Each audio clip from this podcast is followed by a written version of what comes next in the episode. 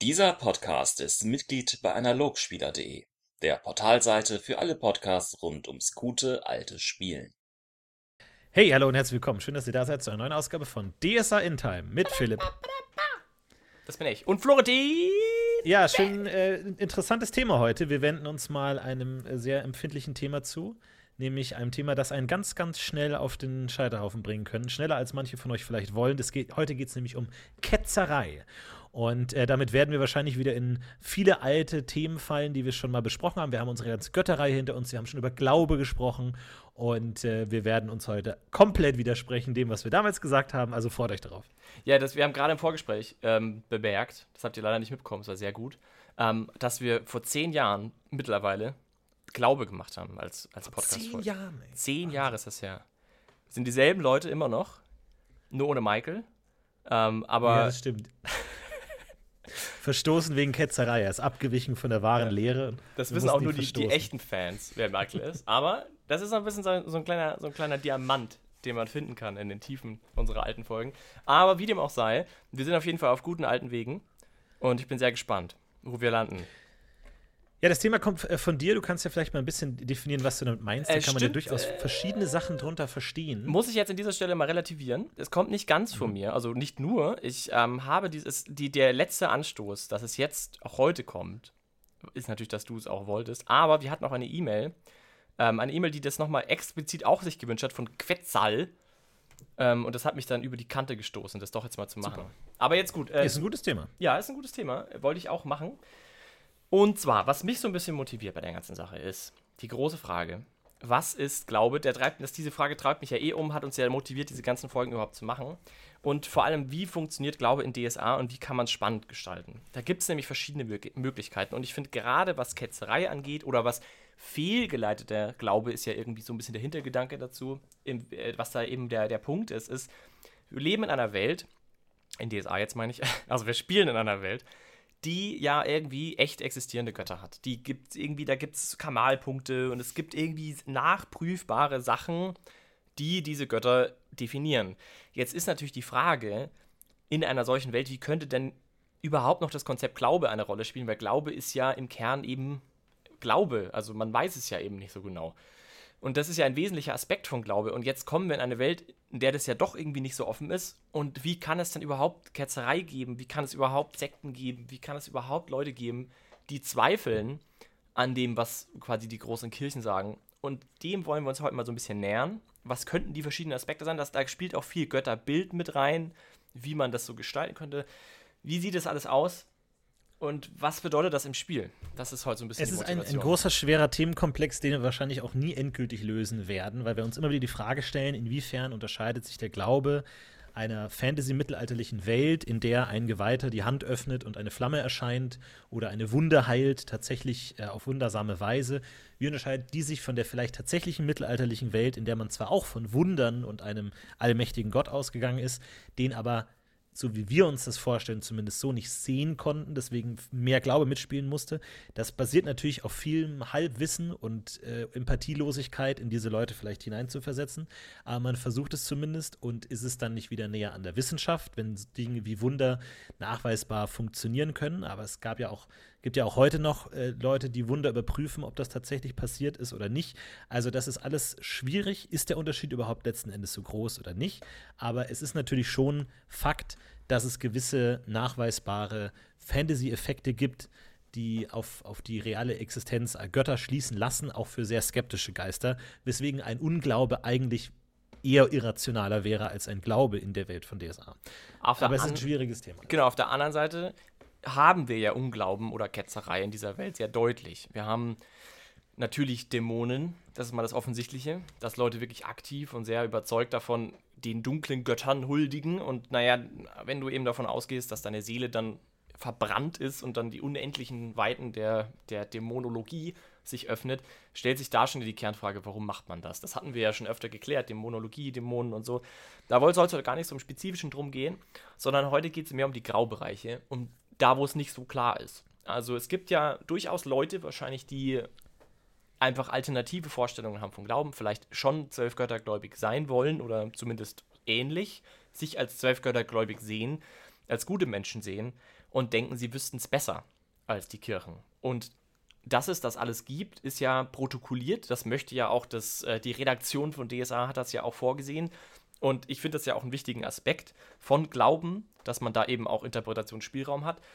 Und es gibt ja massiv viele Sekten und ich habe, wie gesagt, heute ähm, mich da nochmal durchgelesen durch diesen Ketzerei-Artikel Wege der Götter 4.1 Regelwerk. Es ist bestimmt im Fünfer nicht anders.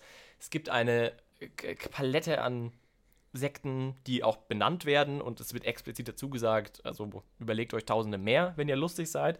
Es gibt unendlich viele Kleinsplittergruppen, die alles Mögliche anbieten, von Drachen über Mond und was auch immer. Und dann gibt es natürlich die ganzen Spezialorden, die dann irgendwie irgendwelche Spezialvorstellungen haben, wie Glaube zu funktionieren hat. Und ein paar davon sind mittlerweile Teil der Kirche, ein paar davon sind es nicht.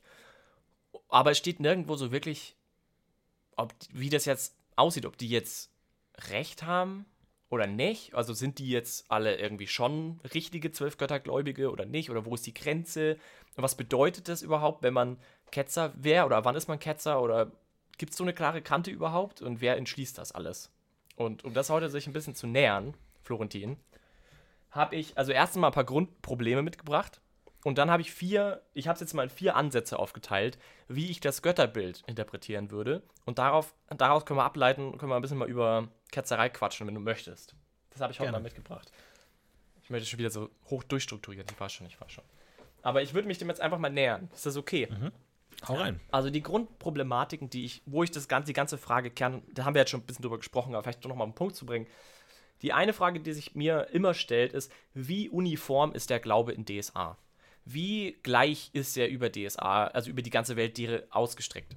Es gibt ja, das wissen wir ja auch, zum Beispiel am Beispiel Gott, äh, Beispiel Gott Fex, es gibt ja über, unterschiedliche Aspekte von Fex, die in unterschiedlichen Regionen von DSA gehuldigt werden. Fex zum Beispiel ist in den Tulamidenlanden auch der Gott der Magie und beißt sich an der Stelle ja dann schon irgendwie mit Hesinde, die ja in anderen Orten der Gott, die Göttin der Magie ist. Auf der anderen Seite ist in Festum vielleicht Fex ein ganz anderer, also nicht nur vielleicht, sondern definitiv eine andere Gottheit, sondern eher Diebe, eher Händler. Wie, wie passt das zusammen? Also wie uniform ist überhaupt Glaube und wie macht das dann was hat das mit dem Götterbild zu tun und was bedeutet das dann wiederum für Spielraum, den man hat in der Interpretation? Ja, das ist eben die Frage. Und erstmal glaube ich, so wie es gesetzt ist, gibt es recht viel Spielraum. Ich habe mir ähm, immer zu diesen Götterfolgen, die wir gemacht haben, habe ich mir das Vademekum geholt und durchgelesen. Und ich glaube, in keinem Vademekum ist es nicht so, dass mehrere Strömungen angeboten werden. Dass man sagt, dieser Gott hat viele verschiedene Facetten und auch unter den Gläubigen und den Priestern gibt es verschiedene Ansätze, wie man das umzusetzen hat. Und da kann man dann bei jedem Gott das durchdröseln. Da gibt es dann die Pragmatiker, die Mystiker, die dann äh, versuchen, theoretisch zu, zu, erforschen oder die praktisch Leuten zu helfen oder die hier und da unterschiedliche Aspekte betonen. Und all das, also da, glaube ich, ist erstmal von der Seite gesetzt, dass es zu jedem Gott eine recht große Palette an Strömungen gibt, damit auch jeder Spieler möglichst seine eigene Interpretation dieses Gottes ausspielen kann und sagen kann, das gefällt mir gut oder ich habe diese Art von, von Heldenfantasie im Kopf, äh, ich möchte das so umsetzen und das kann man eigentlich bei den meisten unterbringen. Also da habe ich das Gefühl, gibt es relativ viel Spielraum, was das angeht, weil ja natürlich äh, das auch facettenreich ist. Also dadurch, dass du erstmal diese vielen verschiedenen Götter hast und dann auch noch bei jedem Gott verschiedene Aspekte hast, ist es natürlich immer schwer zu sagen, dieses und jenes passt jetzt gar nicht in den zwölfgöttlichen Glauben, wenn es sich dem nicht direkt entgegenstellt äh, und direkt aufs Dämonische bezieht. Von daher würde ich erstmal sagen, gibt es da viele Möglichkeiten, was ja erstmal diesen Ketzerei-Aspekt ähm, einschränkt, weil es ja nicht so super hart gehandhabt wird, was jetzt der wahre Glaube ist und was nicht. Genau, das würde ich, auch, ja. würde ich auch unterstreichen, weil, wie gesagt, Ketzerei-Artikel, ähm, da wo sie explizit noch was über Ketzerei sagen, gehen sie sogar noch weiter als das und sagen, es gibt auch ganz viele Orden und Sekten, die nicht anerkannt sind in der Kirche, aber dennoch nah dran und die dann vielleicht mal anerkannt werden. Also es gibt dann auch da noch quasi über die Strömungen hinaus an, also ähnliche Religionen, die auch irgendwie geduldet sind und die da vielleicht so andocken und vielleicht mal irgendwann Teil der Kirche werden. Ich glaube auch, dass man natürlich, wir leben, wir sind, wir spielen eine Fantasy-Welt, lebt genrebedingt erstmal von einer recht klaren gut-böse Aufteilung. Das kann man natürlich in seiner Spielgruppe und je nach System beliebig aufweichen, aber generell gibt es erstmal die Guten und die Bösen. Und das ist ja auch gut so, dann kann man sich schnell orientieren. Und dafür sehe ich es auch gut, dass man sagt, die Kirchen sind erstmal geschlossen, die arbeiten weitestgehend zusammen, die sind in sich stimmig, die arbeiten zusammen. Jeder Preisgeweihte kann mit jedem anderen Preisgeweihten erstmal gut zusammenarbeiten, weil wir kämpfen ja gegen die bösen Dämonen. Das sind ja die, die, die dunkle Seite, das sind die Bösen, die ja auch schon viele Aspekte dieses Ketzerei-Images tragen. Die haben eine pervertierte, übertriebene Form der, der, der, der religiösen Prinzipien der Muster, also bei Fax natürlich irgendwie Geschäftigkeit, du willst Profit erschlagen, aber das fängt, schlägt um in Habgier und der Ausnutzung von Schwachen, was ja dann die Häresie ist, die Ketzerei und dann sind wir sofort bei den Dämonen drin, wo wir mhm. sagen können, es kann innerhalb der Kirchen oder der zwölf göttlichen Religionen gar nicht so viel Ketzerei geben, weil das alles sofort dämonisch ist in gewisser Weise und wir da die ganz klare Trennlinie haben zwischen den guten Kirchen und den bösen Dämonenanbetern. Ja, aber dazwischen gibt es eben noch diesen Spielraum, zum Beispiel Dualismus in, ähm, in Lowangen, also der ähm, Sveltalische Dualismus, der ja wieder ganz neu denkt. Und da, das sind dann so die Punkte, wo es eben unklarer wird. Sind das jetzt, die sind ja auch irgendwie, die glauben ja auch an die Götter und zumindest an zwei. Und aber ist irgendwie ja dann doch nicht zwölf Götterglaube. Eine zweite Frage. Das ist ja die Frage, ab wann man sagt, es ist Ketzerei. Genau, das und natürlich ja, ja. gibt es in jeder Form von Theologie oder dem Wiss oder dem spirituellen Auseinandersetzungen immer Diskussionsraum. Die Frage ist nur, ab wann wird verfolgt? Das ist für mich so ein bisschen der Punkt, wo man sagt, Ketzerei fängt da an, wo Leute aus der Kirche ausgestoßen werden, verfolgt werden, verbrannt werden, bestraft werden, ja. in irgendeiner Weise sanktioniert werden, weil alles andere ist halt normaler theologischer Streit. Aber da wäre ein Punkt, wo es für mich anfängt. Und da ist die Frage, Braucht man sowas in DSA? Will man sowas spielen, dass irgendeine Sekte jetzt so weit abrutscht oder als so gefährlich von der orthodoxen Kirche angesehen wird, dass die jetzt wirklich verfolgt werden? Oder will man das eben nicht, weil man diese gut-böse Trennung aufrechterhalten will? Also lustigerweise, ich weiß nicht, ob ich das schon mal erzählt habe im Podcast, aber einer meiner meiner Lab-Plots, die ich geschrieben habe in meiner Gruppe, in meiner Orga, war eben genau so einer. Da ging es um eine, also eine ketzerische Gruppe, die aber eigentlich sehr zwölfgöttergläubig sich wahrgenommen hat und die dann von der Preiskirche sozusagen aufgemischt oder sozusagen alle abgeschlachtet wurden. Ähm, was eben auch genau dieses Dilemma ja auch ein bisschen versucht zu treffen. So, was ist jetzt wie schlimm? Aber ich wollte noch einen zweiten Punkt dann reinbringen. Also, das ist diese Frage der Uniformität, hast du jetzt gerade schon gesagt. Es gibt noch dazu die Ambivalenz der Götter, finde ich, die da auch mit reinspielt. Also, das eben, das hatte ich ja auch gerade erwähnt, Götter durchaus gegeneinander arbeiten. Also ein Fexgott, der Magiegott ist, und ein Hesinde-Gott, eine Hesinde-Göttin, die ebenfalls Magiegott ist. Also wie passt das zusammen, dass der gleiche Aspekt auf zwei Entitäten verteilt wird? Was heißt das für das Götterbild? Also Han, das, was dahinter steht, ist die Frage, ist, haben Götter überhaupt fixe Götterbilder? Oder ist das dann wieder eh loser? Das würde ja auch wieder diese Ketzerfrage so ein bisschen ähm, tangieren weil es eben genau dieselbe Frage im Prinzip stellt. So, wenn, wenn offensichtlich die Götter unterschiedliche Aspekte haben können, dann ist ja da auch viel mehr Spielraum auf einmal. Und die letzte der drei Fragen, die ich da sehe, ist auch die Theodizee-Frage, wo ich eigentlich überhaupt keine Ahnung habe und deswegen werde ich da auch nicht viel dazu sagen. Aber die grundlegende Problematik, dass Götter existieren ja und man beruft sich auf sie und sie können irgendwie Art kommunizieren. Warum greifen sie nicht aktiver ein? Warum zerstören sie keine Ketzer? Warum vernichten sie keine Dämonen? Warum sind sie so passiv und lassen die Kirchen sozusagen entscheiden, was Ketzerei ist und was nicht Ketzerei ist? Oder tun sie das? Wie funktioniert diese, diese Kommunikation? Also diese ganze Frage, finde ich, ist hier auch ein ganz großes Fragezeichen für Ketzerei oder für Andersgläubigkeit, was, was das Götterbild angeht. Das sind so die drei Kernfragen, die ich sehe.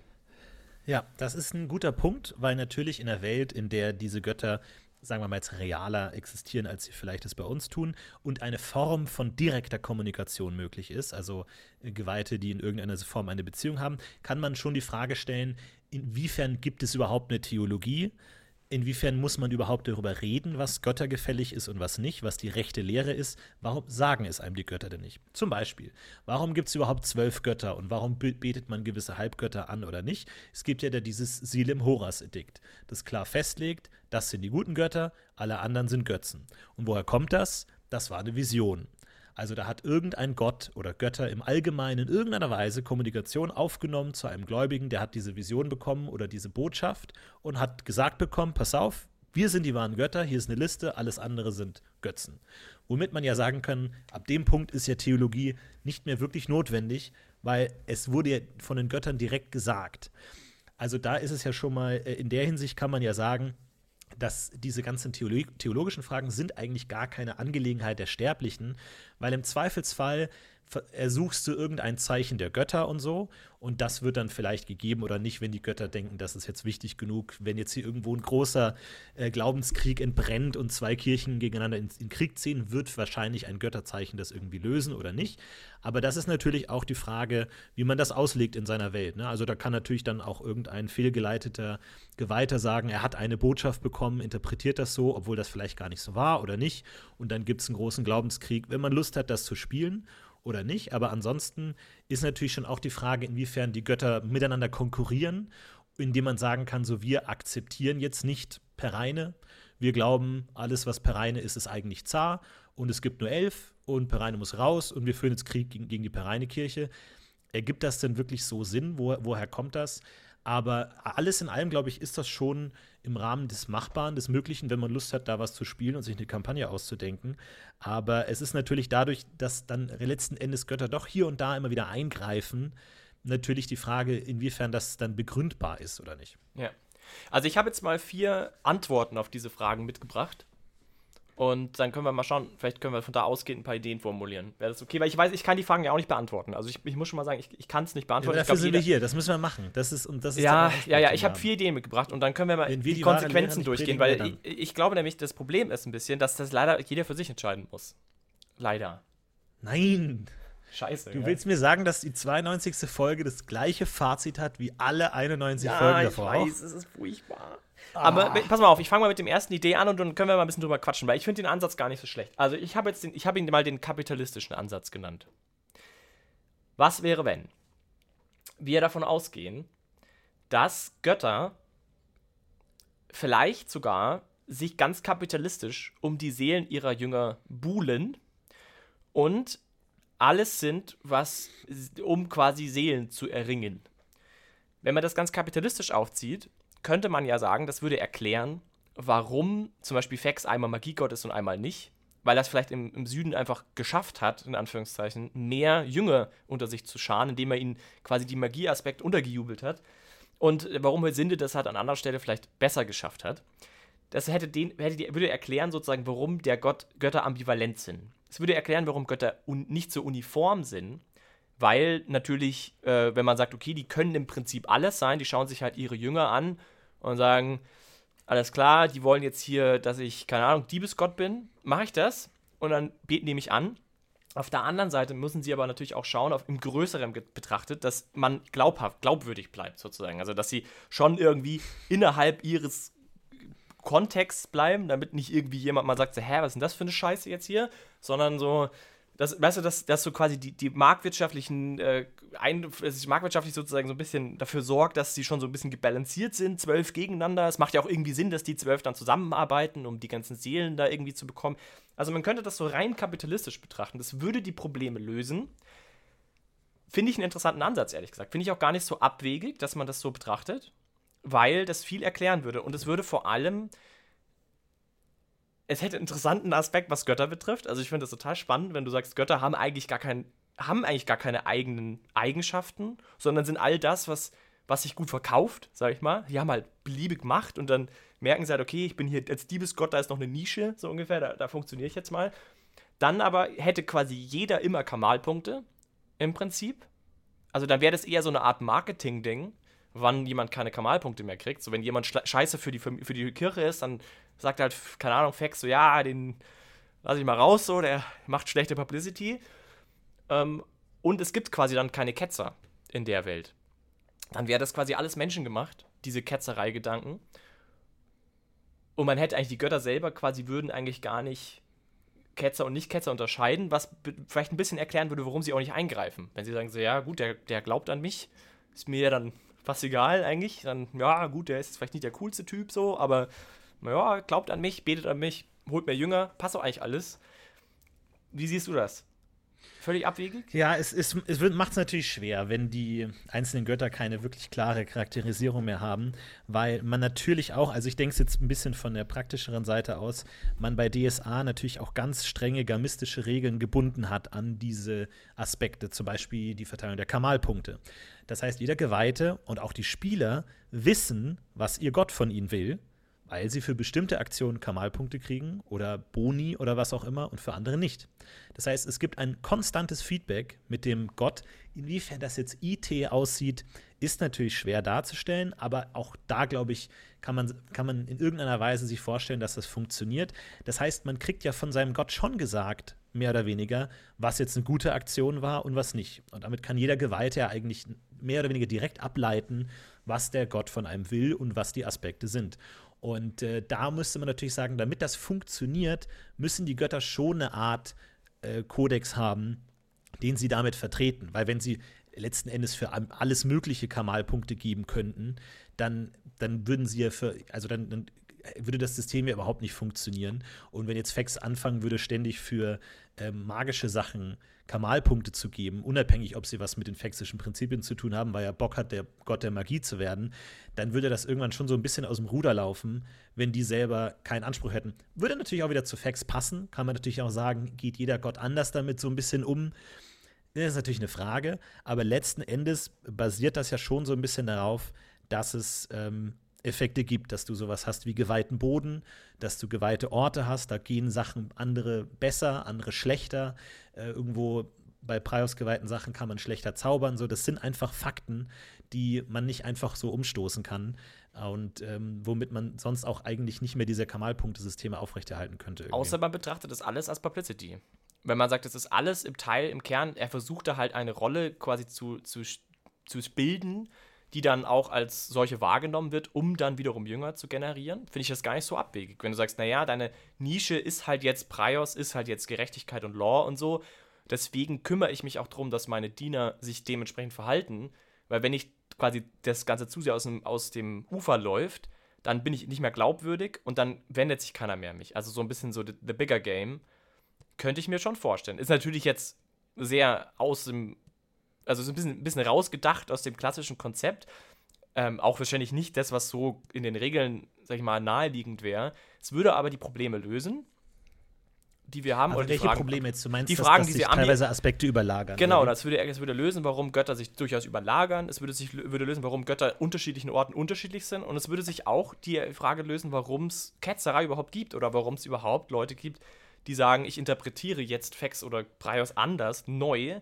Und weil es spielerisch ja auch, es spielerisch ist es ja durchaus problematisch, wenn du eine bisschen nicht standardmäßige Interpretation der Sache hast, eine Situation hast. Wenn du nicht, also ich meine, du manchmal spiel, als Spieler stößt man auf eine Situation und spielt halt, wie man selber vielleicht reagieren würde auf die Situation. Und das ist ja vielleicht nicht unbedingt deinem Gott konform. Ja? Manchmal würde der Gott eigentlich strikter handeln und manchmal möchtest du auch den Spieler dafür nicht bestrafen. Das heißt, oder du ignorierst es oder vielleicht fällst dir als Meister ja gar nicht an auf oder als Meisterin. Und dann würde diese Person ja quasi im Kontext, IT-Kontext, weiterhin Kamalpunkte kriegen und so. Und das ist ja irgendwie, irgendwie unschlüssig, warum das so ist. Gut, kann man sagen, es sind Fehler, haben halt schlecht gespielt. Oder man könnte sagen, naja, die Gottheit, der ist es an sich ja wurscht, was du machst solange ihr publicity-mäßig das alles funktioniert und das keiner groß hinterfragt, alles easy. Solange du dann auch selber denkst, du bist Preisgläubiger und betest fleißig, alles cool, könnte ich, würde, würde es erklären, würde dann auch quasi diese spielerische Problematik ein bisschen aus der Welt schaffen, so dann haben die Spieler echt Spielraum und wenn sie gar nicht drüber nachdenken, ob das jetzt ihrem Gott konform ist oder nicht, dann ist das vielleicht auch gar nicht so wichtig. so irgendwie diese Richtung das zu, zu drehen, ja. könnte funktionieren. Ich meine, es, es, würde natürlich so ein bisschen die Einzigartigkeit der einzelnen Absolut. Götter kaputt machen, weil im Grunde dann alle mehr oder weniger dasselbe wollen und Firun jetzt sagt, okay, mich bietet, betet niemand an, weil da unten ist es so warm, äh, dann äh, habe ich jetzt auch andere Aspekte und gehe da jetzt auch runter und mache andere Sachen oder so. Und es scheint ja auch den Göttern kein Problem zu sein, dass es Praios als den Götterfürsten gibt, der irgendwie dadurch, dass er die Aspekte Hierarchie und Ordnung und so, so stark gepa äh, gepachtet hat, da halt der Chef ist. Da scheint es ja auch wenig Rebellion dagegen zu, zu geben, wie man so mitbekommt. Aber kann ja auch sein, dass es anders aussieht in, in Alvaran, wer weiß, wie es aussieht. Aber auf der anderen Seite ist es ja auch nochmal die Frage, ob ähm, jetzt die Götter klar definiert sind oder ob die Kirchen die Götter klar verstanden haben. Ja. Weil das, finde ich, ist natürlich schon immer noch eine Auslegungssache. Ne? Also jetzt genau, wo hört da eine Gottheit auf, wo fängt der andere an? Sind die überhaupt klar abgetrennt? Fließen die ineinander über? Wie sieht es aus? Also da glaube ich, in der Auslegung ist es ja noch immer eine große Sache. Also da sind Sekten ja schon erklärbar, dass man einfach sagt, ich verstehe das einfach anders als die anderen und das ist dann halt entweder ein großes Thema oder ein kleines Thema. Aber auch da. Warum man das anders versteht, ist halt schon. Aber da bist du wieder ne? bei diesem, bei dem Problem, wenn es Götter gibt, die da konsequent eine Position. Na, da kommen wir später noch zu zum fixen Ansatz. kann man gleich dazu. Aber wenn, wenn du einen Gott hast, der fixiert ist, der quasi eine Rolle ist und die anderen legen es einfach schlicht falsch aus, dann stellt sich die Frage, warum haben die dann zum Beispiel Karma-Punkte? Warum gibt es äh, geduldete Religionen überhaupt? Wie kann das sein? Ja, das ist halt die Frage, ob es Moment, du meinst das andere als der zwölf Götter, oder was? Nee, also so, so zwölf Götter Untermenge. So. Es gibt dann irgendwie einen Orden, der bla, der ist dann, der sieht sich dann vielleicht als pereine Orden, aber ist nicht von der Kirche anerkannt, ist also damit eigentlich nicht Teil oder ist vielleicht hat so vielleicht sogar gegenläufige Interpretationen der Kirche zu teilen, aber ist geduldet. Ist so, ja, ist schon okay. Also der hat dann auch Karma-Punkte und so, passt schon alles irgendwie, aber ist nicht so ganz im Zentrum der Kirche. Aber sowas soll es ja geben, so wie verstehe ich das. Ich meine, das ist ein bisschen Interpretationsspielraum. Es steht nirgendwo, Dualismus-Leute haben keine Karma-Punkte. Dualismus-Prioten. Steht so explizit, habe ich zumindest noch nirgendwo gelesen. Ich würde davon ausgehen, aber dann muss man auch wieder sagen, okay, würde dann nicht die Person sich hinterfragen? Würde dann nicht die Person sagen, okay, ich kann jetzt nicht mehr göttliche Wunder wirken? Bin ich vielleicht auf dem falschen Weg? So, also diese Fragestellung löst sich dann nicht auf. Also man muss irgendwie, finde ich, eine Antwort finden, wie der, wie der Zustand so sein kann, wie er ist. Und wie muss das Götterbild dazu ausschauen? Und da ist ein fixes Götterbild, erklärt es irgendwie nicht. Also wenn du sagst, es gibt ein Wahr und das ist wahr und die anderen versuchen das zu interpretieren, da, da löst du das Problem nur so bedingt. Wobei man mal sagen muss, dass der Begriff der Ketzerei, so wie wir ihn jetzt heutzutage verstehen, natürlich ein Phänomen der Kirche ist, sprich einer strukturierten Organisation, die in irgendeiner Weise den Glauben ausübt, ja, die nicht notwendigerweise der Spiritualität unterliegt. Das heißt, das Problem der Ketzerei kriegst du ja erst, wenn in irgendeiner Weise Glaubensgrundsätze festgelegt werden, Gruppierungen erstellt werden, von denen man dann abweichen kann. Und da ist es ja auch nur passend, dass du sagst, dieses Problem der Ketzerei ist vielleicht in den unterschiedlichen Kirchen der Götter unterschiedlich groß. Du hast ja immer Wege der Götter, steht Toleranz gegenüber Andersgläubigen. Wo die klein ist, wie jetzt vielleicht in der Prioskirche, die ja recht nah an der äh, christlichen Kirche ist, wo das ja natürlich eine Problematik ist und ständig äh, Sekten sich ausgeschlossen haben, neu angeschlossen, verbünden, zerschlagen wurden, dass das da halt ein größeres Problem ist, weil man das Ganze eben eher fester, strukturierter, organisierter auslegt, als jetzt in der Raya oder Fex Kirche, wo es das vielleicht gar nicht so klar gibt und wo es jetzt nicht irgendwie die zwölf Regeln, an die sich jeder halten muss und genau die Struktur und du brauchst genau dieses Glaubensbekenntnis. Und wenn du ein Wort änderst, dann bist du sofort raus, wo die das halt einfach laxer sehen, dass du da das halt vielleicht auch eine, eine Eigenschaft der Götter ist, dass es manchen halt wichtiger ist, dass man Wort für Wort genau folgt und klar präzisiert, wie der Glauben auszusehen hat und bei anderen halt nicht. Die würde das halt vielleicht eher abstoßen, wenn man jetzt anfangen würde, deren Glauben direkt wörtlich zu fassen, also Zar oder so, da wäre das vielleicht fast götterlästerlich, wenn du versuchen würdest, das jetzt super strukturiert, klar zu definieren. Und die Sekten, die schließen wir genau aus, weil die glauben nicht ganz genau daran, die glauben, dass nicht die, die Tierherren erschaffen wurden, sondern nur die Untertierherren. Oder die glauben nicht, dass so und so die Evolution funktioniert. Oder die, die sind da leicht abwegig. Das würde halt dann nicht zu der Zarkirche passen, sondern halt vielleicht zu anderen Kirchen. Also du hast ja da diesen Gradienten, dann kannst du vielleicht nochmal anpassen. Für wen ist diese, diese Ketzerei ein größeres Problem und für wen ein kleineres oder gar kein Problem? Aber auch dann, finde ich, bleibt die Kernfrage offen. Wenn die Götter existieren, warum sind sie okay damit? Wieso ist das kein Problem? Klar, und es gibt ja auch, über das hinaus, gibt es ja auch durchaus Zarsekten, die dann wiederum echt nicht anerkannt sind, also die als Ketzer gelten, also die halt dann zum Beispiel Götter miteinander vermischen und sagen, ich glaube jetzt, ich glaube, dass Zar auch Zatuaria zum Beispiel. Weißt du zum Beispiel auch da die Frage Ja, aber von Zatuaria? wem nicht anerkannt? Von, Ich meine, ja, ja, der schon. Begriff- Nee, pass auf, aber ja die, immer die, die. Kernfrage ist ja dann irgendwie, ist immer Karma-Punkte. Wenn die Götter existieren, hat eine, eine Zatuaria, Priesterin, wenn es sowas geben mag, eine, die Zar und Satuaria kombiniert als eine Gottheit, hat die Karma-Punkte. Sagt Zar, Ja, das ist ja, halt cool. Endes Auslegungssache des Meisters, der sagt, das, das geht für mich oder nicht. Ähm, oder wo das herkommt. Im, oder ob dem Gott das so wichtig ist, dass das jetzt genau ausgelegt Aber- wird. Oder ob der sagt, wie die sich jetzt nennen und in welchem Haus die beten, ist mir völlig egal.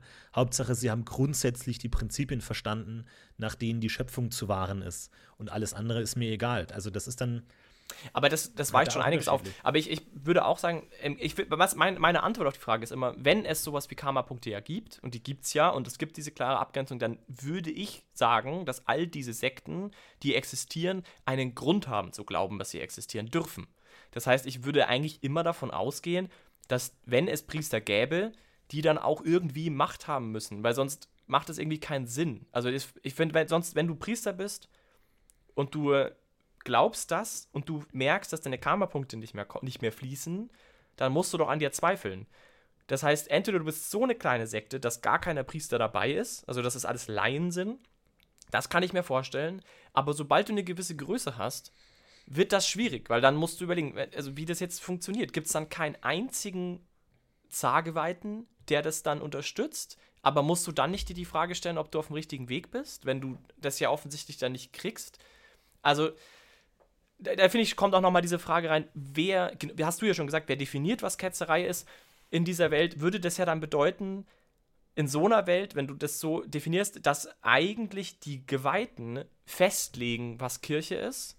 Und wenn kein einziger Geweihter sagt, dass zum Beispiel Zatuaria eine relevante Interpretation ist, dann musst du eigentlich davon ausgehen, dass es Ketzerei ist. Das heißt, ein Geweihter hat die Interpretationshoheit und kann sagen, ich bin Geweihter, ich stehe im Kontakt mit den Göttern. Wenn ich sage, oder wenn mindestens ein Geweihter sagt, Zatuaria ist eine valide Interpretation meiner Gottheit, cool.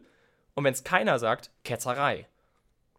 Ja, es ist natürlich noch mal ein bisschen verkompliziert, weil um überhaupt Geweihter zu werden, musst du ja auch schon mal so einer gewissen Gesinnungsprüfung äh, Eben. unterzogen worden sein. Ja, ja, das heißt, eben. du darfst schon mal nicht komplett abweichen, aber leichte Abweichungen, wie gesagt, können da natürlich auch sein. Und ähm, es ist natürlich auch so, klar, wir, man darf das natürlich jetzt auch nicht zu spielerisch sehen, dass man sagt, okay, ich habe jetzt fünf Kamalpunkte bekommen und nicht wie normalerweise sechs. Oh, ich komme gerade vom Weg ab, woran kann es liegen? Es gibt ja auch andere äh, Möglichkeiten als Kamalpunkte. Also, obwohl die natürlich gläubige Menschen sind, sind es ja immer noch denkende Menschen, die vielleicht sagen können, dieser Teil des Glaubens ergibt für mich schlicht keinen Sinn. Ich, ich, ich verstehe das nicht, warum das so sein soll und ich ändere das einfach für mich, weil ich komme damit nicht klar. Ich habe mir mal zum Beispiel die, äh, die Liste der christlichen Heresien durchgelesen, was denn so Gründe sind, warum die sich abgespalten haben. Und das ist ja schon interessant, dass es ja teilweise wirklich rein theologisch, theoretische Gründe sind. Zum Beispiel, äh, eine, die ich ganz gut fand, war der Doketismus. Und das ist eine von verschiedenen frühchristlichen, insbesondere gnostischen Gruppen vertretene Lehre, nach der Christus keinen physischen Leib, sondern nur einen Scheinleib besessen habe, demnach auch nur scheinbar gekreuzigt wurde. Also die sind eines Tages auf die Idee gekommen, dass der Jesus keinen echten Körper hatte, sondern der muss ja eher sowas wie ein Scheingeist gewesen sein, sonst ergibt das ja alles keinen Sinn in unserer, in unserer Sichtweise des Christentums. Und da ist irgendjemand eines Tages auf die Idee gekommen und ist vielleicht dafür gestorben und hat gesagt, ich glaube da so fest dran, dass ich mich jetzt verbrennen lasse. Keine Ahnung, ich kenne mich mit dieser Sekte nicht genau aus, aber allein das ist ja schon, finde ich, so schwer nachzuvollziehen, dass man aus rein theoretischer Überlegung an einen Punkt kommt, wo man sagt, für mich ergibt es keinen Sinn, dass das ein echter Mensch gewesen sein sollte mit einem echten Körper. Das muss anders sein. Ich mache jetzt meinen eigenen Club auf. Ich spalte mich jetzt ab von der riesigen, mächtigen Kirche und mache mein eigenes Ding. Und das kann ja durchaus in Aventurien auch passieren, dass jemand einfach sagt, dieser und jener Aspekt ergibt für mich keinen Sinn. Ich kann das so nicht vertreten. Ich mache jetzt meinen eigenen Laden auf. Und kann natürlich passieren. Und dann ist natürlich die Frage, inwiefern stört es die Gruppe, von der man sich abgespalten hat?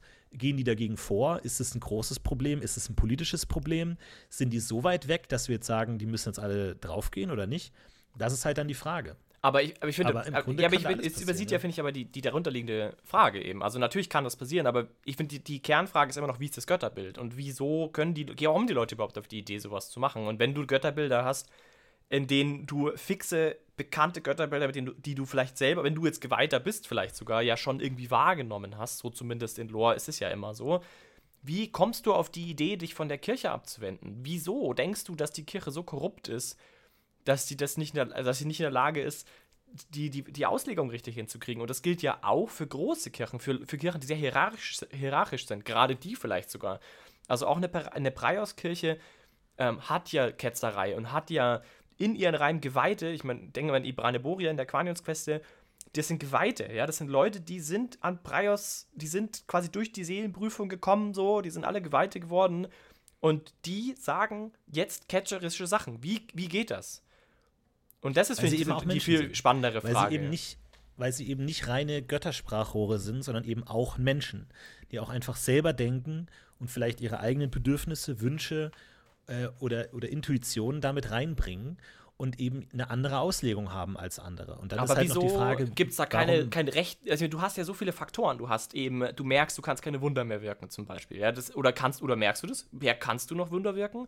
Also ist das, das ist nicht. eben die Frage. Oder hast du nicht eine Vision, dass deine Gottheit sagt, Alter, hör mal auf mit dem Scheiß jetzt? Also wieso, wie, wieso kommst du drauf? Also wie, es muss ja dann total offen sein. Du musst ja als Mensch total allein gelassen sein in deiner Interpretation. Was ja auch Ja, wieder ein wie gesagt, Götterbild also das hinter ist- sich hätte. Das hätte ja das ich- Götterbild. Ich meine, das ist jetzt natürlich immer eine Wechselwirkung, wie, wie der Gott sein soll und wie man darauf reagiert, weil vielleicht sagen die wenigsten Götter, ich diktiere den Menschen jetzt meinen Glauben Wort für Wort und wenn die gedanklich auch nur ein Zentimeter abrutschen, dann kriegen die sofort acht Visionen am Tag, um die wieder zurückzuholen. Die sagen ja auch, wir haben den Menschen ja aus gutem Grund einen freien Willen gegeben und haben die nicht einfach zu unseren Sklaven gemacht, die einfach roboterhaft unserem Glauben folgen, sondern die Idee ist ja schon, dass sie das selber checken und selber draufkommen und das selber nach ihrem eigenen Willen leben in gewisser Weise. Und deswegen kann man ja auch sagen, es gibt da entweder einen gewissen Spielraum oder man sagt, na, ihr seid noch nicht ganz da, ich gebe euch noch mal 100 Jahre und schau rein. Ah, die und die Gruppe hat das schon ganz gut rausgefunden, ich gebe euch noch mal 100 Jahre. Und man muss ja dann nicht sofort eingreifen in jeder Situation. Auch da wieder Unterschiede bei unterschiedlichen Göttern, wie eng die das nehmen. Aber ich meine, grundsätzlich kannst du da immer fragen, wenn jetzt ein Preisgeweihter versucht, was zu klauen oder zu lügen, warum wird er nicht sofort vom Blitz erschlagen? Einfach weil sonst würde es alles keinen Sinn ergeben und es gäbe keinen freien Willen und man braucht überhaupt nichts machen und man ist kein Ja. Mensch mehr, sondern du musst ja immer, als jeder Geweihter und auch jeder geweihten Spieler spielt ja immer gleichzeitig Götterdiener und halt den anderen Teil seines Menschseins, seines nicht göttlichen Daseins und muss das halt irgendwie unter einen Hut kriegen und aus den Konflikten werden ja, solche Figuren interessant, dass sie da eben auch in Konflikten kommen und nicht sofort auf jede Frage eine gottgesandte Antwort kriegen und ein Greif fliegt über die Sonne und zwinkert dir zu und sagt, du machst das richtig gut gerade, sondern die müssen halt einfach selber entscheiden, ob das, und sind sich auch nicht hundertprozentig richtig, ob das jetzt stimmt. Aber wenn der jetzt so richtig überzeugt davon ist, warum auch immer, dass die Kirche das nicht mehr richtig macht und vom wahren Glauben abkommt, dann kann man schon sagen, ja, dann sieht er das jetzt als seine göttliche Pflicht, das jetzt irgendwie zu ändern. Das, und dann kriegt er auch, Ja. auch nicht sofort auf die Finger von seinem Gott, ne? Ich, ich meine, man könnte natürlich auch in so eine Art reziproken Ansatz, jetzt kleine Überleitung zu einem zweiten Konzept, einen reziproken Ansatz wählen. Man könnte sagen, vielleicht sind Götter, und das ist ja auch ein bisschen angelegt in den Regeln, sind auch vielleicht das, woran die Leute glauben. Also sind vielleicht auch geformt aus dem, was der Glaube der Menschen ist. Es gibt durchaus Anknüpfungspunkte da in der Lore, dass du sagst, zum Beispiel göttliche Macht auch irgendwie anhand der Anhängerschaft irgendwie ähm, definiert ist. Das heißt, es gibt eine, definitiv eine reziproke Verbindung zwischen Göttern und deren Gläubigen. Man könnte also durchaus sagen, und das ist ja auch da, es gibt ja Veränderungen der Kirche und ähm, andere Götter haben anderes ersetzt, äh, andere ersetzt und, die, und dergleichen. Also man könnte durchaus den Punkt machen, vielleicht sind Götter gebildet aus dem, was Gläubige glauben.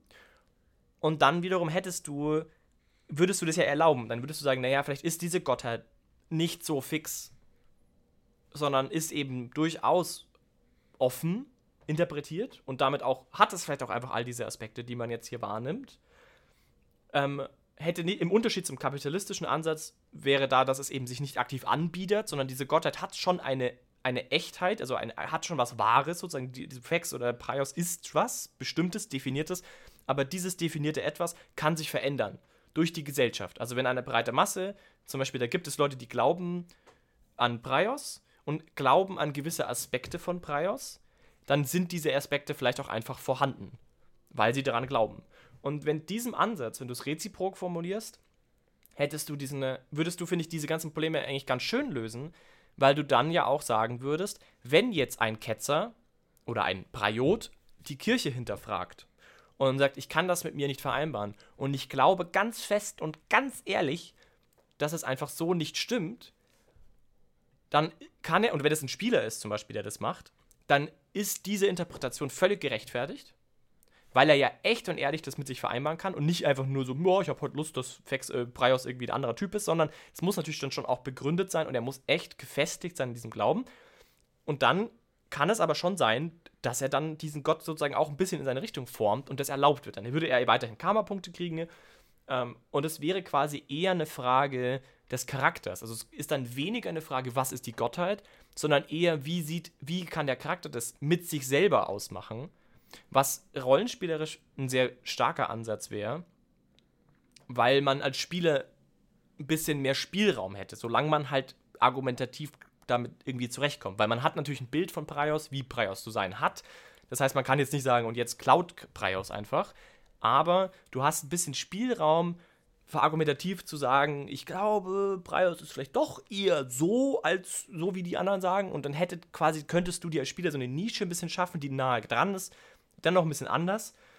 Und würdest darin dann quasi nicht, wärst du dann quasi kein Ketzer, hättest weiterhin dein, dein Glaubensspiel ähm, und wärst auch quasi wirklich anerkannt von deiner Gottheit. Aber, und da kommt das Thema Ketzer natürlich dann schon rein, die Kirche kann, die Kirche kann natürlich beschließen, dass du Ketzer bist und dich dann bekämpfen, Inquisition und so weiter und so fort. Das kann natürlich immer noch passieren.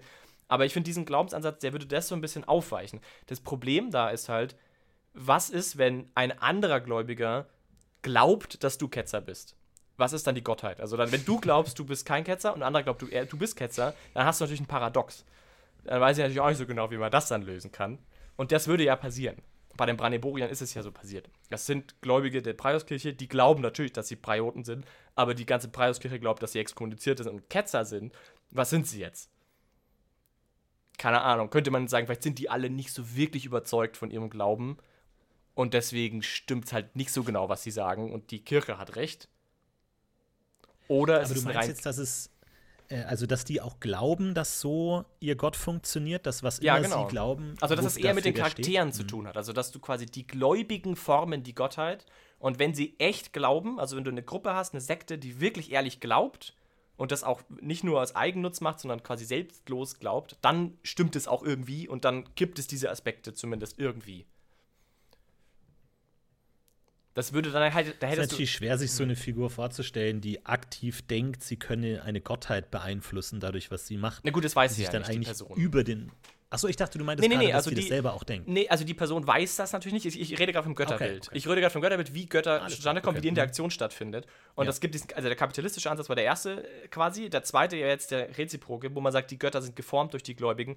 Und dann würdest du auch wieder einige Probleme lösen und du hättest diese Fragestellung auf einer Götterebene nicht so sehr, weil du sagen würdest, naja, die Götter sind vielleicht wirklich all diese Dinge. Die sind vielleicht sowohl Magiegott in, äh, in Tulamidenland, in Fex, als auch woanders ist ja andere Magiegott, weil halt die Leute dort anders glauben und beides stimmt irgendwie, weil die Gläubigen diese Götter formen. Weißt du, was ich meine? Ja, ja. Hm. Und das würde dann sich quasi nicht widersprechen. Es wäre halt dann sehr getrieben von den Gläubigen. Und dann wären natürlich auch sowas wie Visionen und Zielsetzungen von Göttern sehr stark motiviert von dem, was die Gläubigen eigentlich wollen. Also die Götter existieren dann schon und sind auch irgendwie Individuen, aber sind halt quasi der Aspekt den Leute glauben, dass sie sind. Fände ich einen interessanten ja. Ansatz, würde Ketzerei auch ein bisschen relativieren und hätte, glaube ich, den spannendsten Spielraum für Graubereiche, dass man eben sagt, man kann durchaus Ketzergruppen auch selber spielen oder kennenlernen, die Gutes im Herzen wollen und die vielleicht auch wirklich auf Wunderkraft zurückwirken, äh, zu, zurückfassen äh, können, haben vielleicht eine sehr eigensinnige Interpretation von gewissen Göttern. Solange sie das ehrlich begründen können, geht es noch. Da muss man natürlich dann vielleicht ein bisschen schauen, was, wo, ab wann Leute dann quasi das eigentlich nur noch aus Egoismus machen oder so und dann vielleicht das nicht mehr so richtig glauben können. Ab wann das dann wirklich quasi abdriftet in eine eher menschliche Glauben, weiß ich jetzt, da wird es natürlich dann schwierig. Ja, würde Götter halt auch sehr instabil machen, ne? weil es halt sein kann, dass über vier Generationen sich der Charakter einer, einer Gottheit komplett ändert. Wenn in, also in diesen Ja. für einen Gott lächerlichen Zeitraum plötzlich irgendwie komplette Weltbilder kippen und ganze Landstriche plötzlich anders glauben, dann würde sich das ja alles umdrehen und dieser Gott innerhalb von kürzester Zeit seinen Charakter ändern. Aber ja, ich meine, kann, kann natürlich sein. Ich finde es natürlich auch interessant, die Frage, erstens, wie gut bilden Kirchen ihre Götter ab? Das kann man ja natürlich auch immer noch mal, je nachdem, wie man es möchte, äh, abändern. Ob man sagt, die liegen fast immer richtig oder die liegen vielleicht auch komplett falsch, weil ja natürlich in der Kirche immer eine Vermenschlichung der Götterwelt ist oder so. Und da muss man natürlich immer durch viele Abstraktionsebenen gehen, weil die natürlich auch durch Menschenaugen gebaut wurde, weil sie DSA-Dinge sind, die Menschen geschrieben haben. Aber auch sozusagen, dass ähm, wie du schon meintest, die greifen an, ein, wenn es was falsch läuft, oder die haben klare Muster, an denen man ihren Glauben absteckt. Also zum Beispiel, wie dass jeder Gott ein Tier hat, das ihm geweiht ist. Das ist ja auch die Frage, ist das denn so? Oder hat jeder Gott vielleicht fünf Tiere? Oder ist das einfach so eine Normalverteilung, dass gewisse Tiere mehr dem Gott liegen als andere, aber es ist eher ein Gradient. Also jetzt nur als, als triviales Beispiel, aber da einfach zu sagen, ob man sich die Menschen, dass sich halt einfach kulturell gesagt haben, ja, dass dieses eine Tier ist jetzt besonders heilig und das andere nicht. Ist das so oder ist das einfach eine menschliche Auslegung, wo der Gott halt sagt, ist mir doch scheißegal, ob jetzt die Eidechse anbetet oder, oder den Fisch, mir ist doch jetzt auch egal. Wo er einfach sagt, ja, das gibt es in menschlichen Religionen, dass gewisse Tiere wichtiger sind als andere und das ist, gehört zur menschlichen Kultur und in DSA gibt es das halt auch. Aber ob das jetzt wirklich der Gott so diktiert hat oder ob der Gott davon überhaupt nichts weiß, ist halt auch immer die Frage. Und da kann man natürlich dann jetzt entweder so die, die ähm, heile Welt machen, wo die Kirche eins zu eins dem Gott übereinstimmt, oder halt im Gegenteil könnte man auch eine eher düstere Welt machen, wo die Kirche halt vielleicht durch Korruption äh, oder wirklich moralischen Verfall wo ganz anders hinsteuert, als es der Gott ursprünglich will und vielleicht es eine eigene Dy- Dynamik entwickelt hat oder so oder dann auch letzten Endes komplett abdriftet zu Dämonen oder sowas in der Richtung.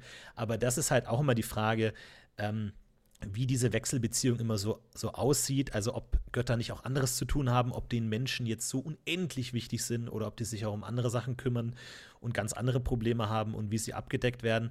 Also da kann man natürlich auch mal die, die Sache fragen, vielleicht ist es den Göttern auch schlicht egal, wenn die jetzt gewisse Zeilen im Glaubensbekenntnis ändern oder jetzt einen Gott anders aussprechen oder sagen, jetzt ist nicht mehr die Wildgans ein heiliges Tier, sondern irgendwie das Pferd und dann fangen die an, ähm, Leute zu verbrennen, weil die sagen, hier, du verehrst das Pferd und nicht die Wildgans. Vielleicht ist es den Göttern auch schlicht egal.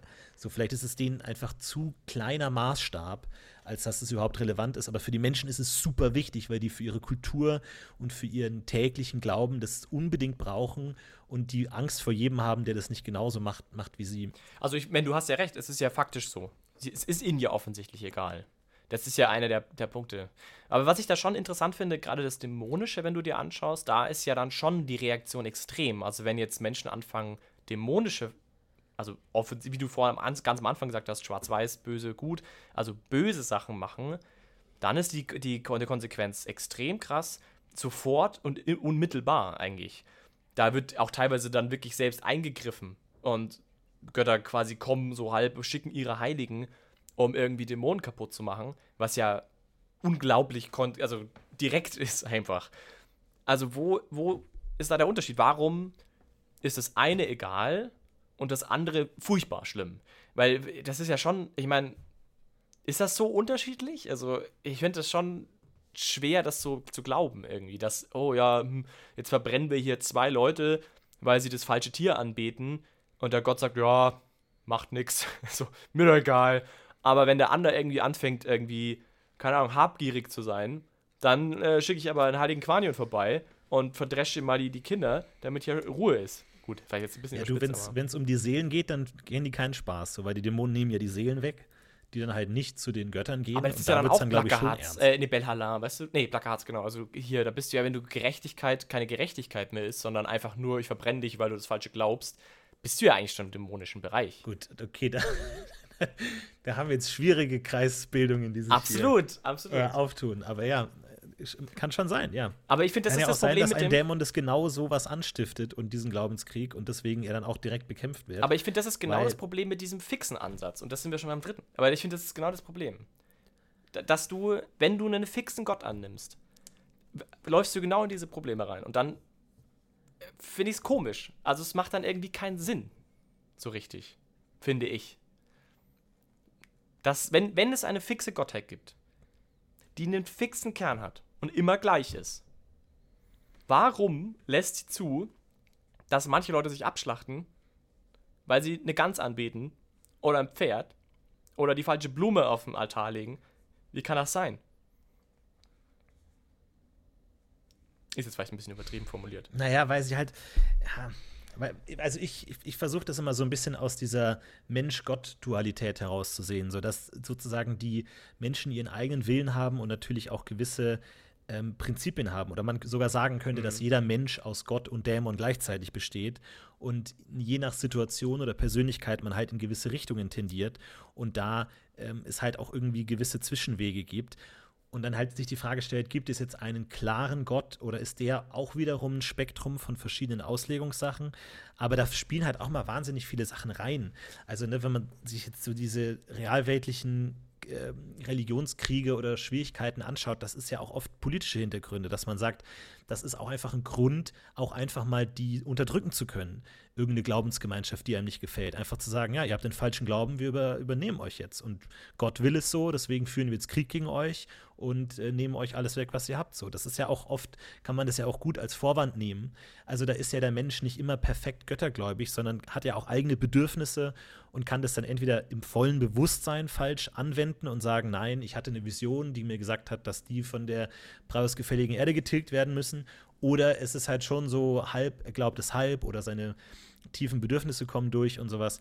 Und ähm, ich glaube, wenn du eine Welt annimmst, in der die Götter ständig eingreifen bei allem, dann ist es auch uninteressant, weil dann kann man ja nicht falsch liegen und du willst ja falsch liegen, weil das ist ja das Interessante Absolut. an diesen Glaubensfragen. Natürlich. Dass also, du eben auch völlig ja. falsch liegen kannst. Spielerisch auf jeden Gefahr Fall. herrscht. Ja. Aber warum hat zum Beispiel beim Silem Horas direkt, äh, äh, hier Edikt nicht einfach, die haben die Götter nicht eine Liste beigelegt, wo drin steht, außerdem Fax ist, steht für und dann zack, zack, zack, zack, zack und dann hast du das Problem nicht. Haben sie ja nicht gemacht. Weil das vielleicht eine zu menschliche Sichtweise ist, weil das den Göttern nicht so weil die vielleicht eine ganz andere Auffassung davon haben ja. und vielleicht in ganz anderen Energien und Dimensionen denken, als jetzt genauso der ist für Handel und der ist dafür und der ist dafür, die halt vielleicht eher so gewisse Prinzipien der menschlichen Natur gutheißen oder sie dafür gesorgt haben. Also wenn man jetzt sagt, ein Mensch wird geboren und jeder Gott hat, fügt vielleicht dem etwas hinzu, dass er irgendeinen Mut oder Stärke oder Fürsorge oder ähm, Vernunft, Geschäftigkeit und man sagt so, ja, das sind Prinzipien, die finden wir gut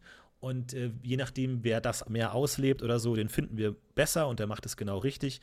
Aber ob der das jetzt genau, also ob jetzt der Fexgeweihte sich jetzt um Handel kümmert oder um Magie oder was auch immer oder um Botanik oder in den in äh, Arktis zieht, wenn er das auf die fexische Weise mit dem Gewissen, mhm. mit, dem, mit der richtigen Gesinnung macht, ist das alles in Ordnung so.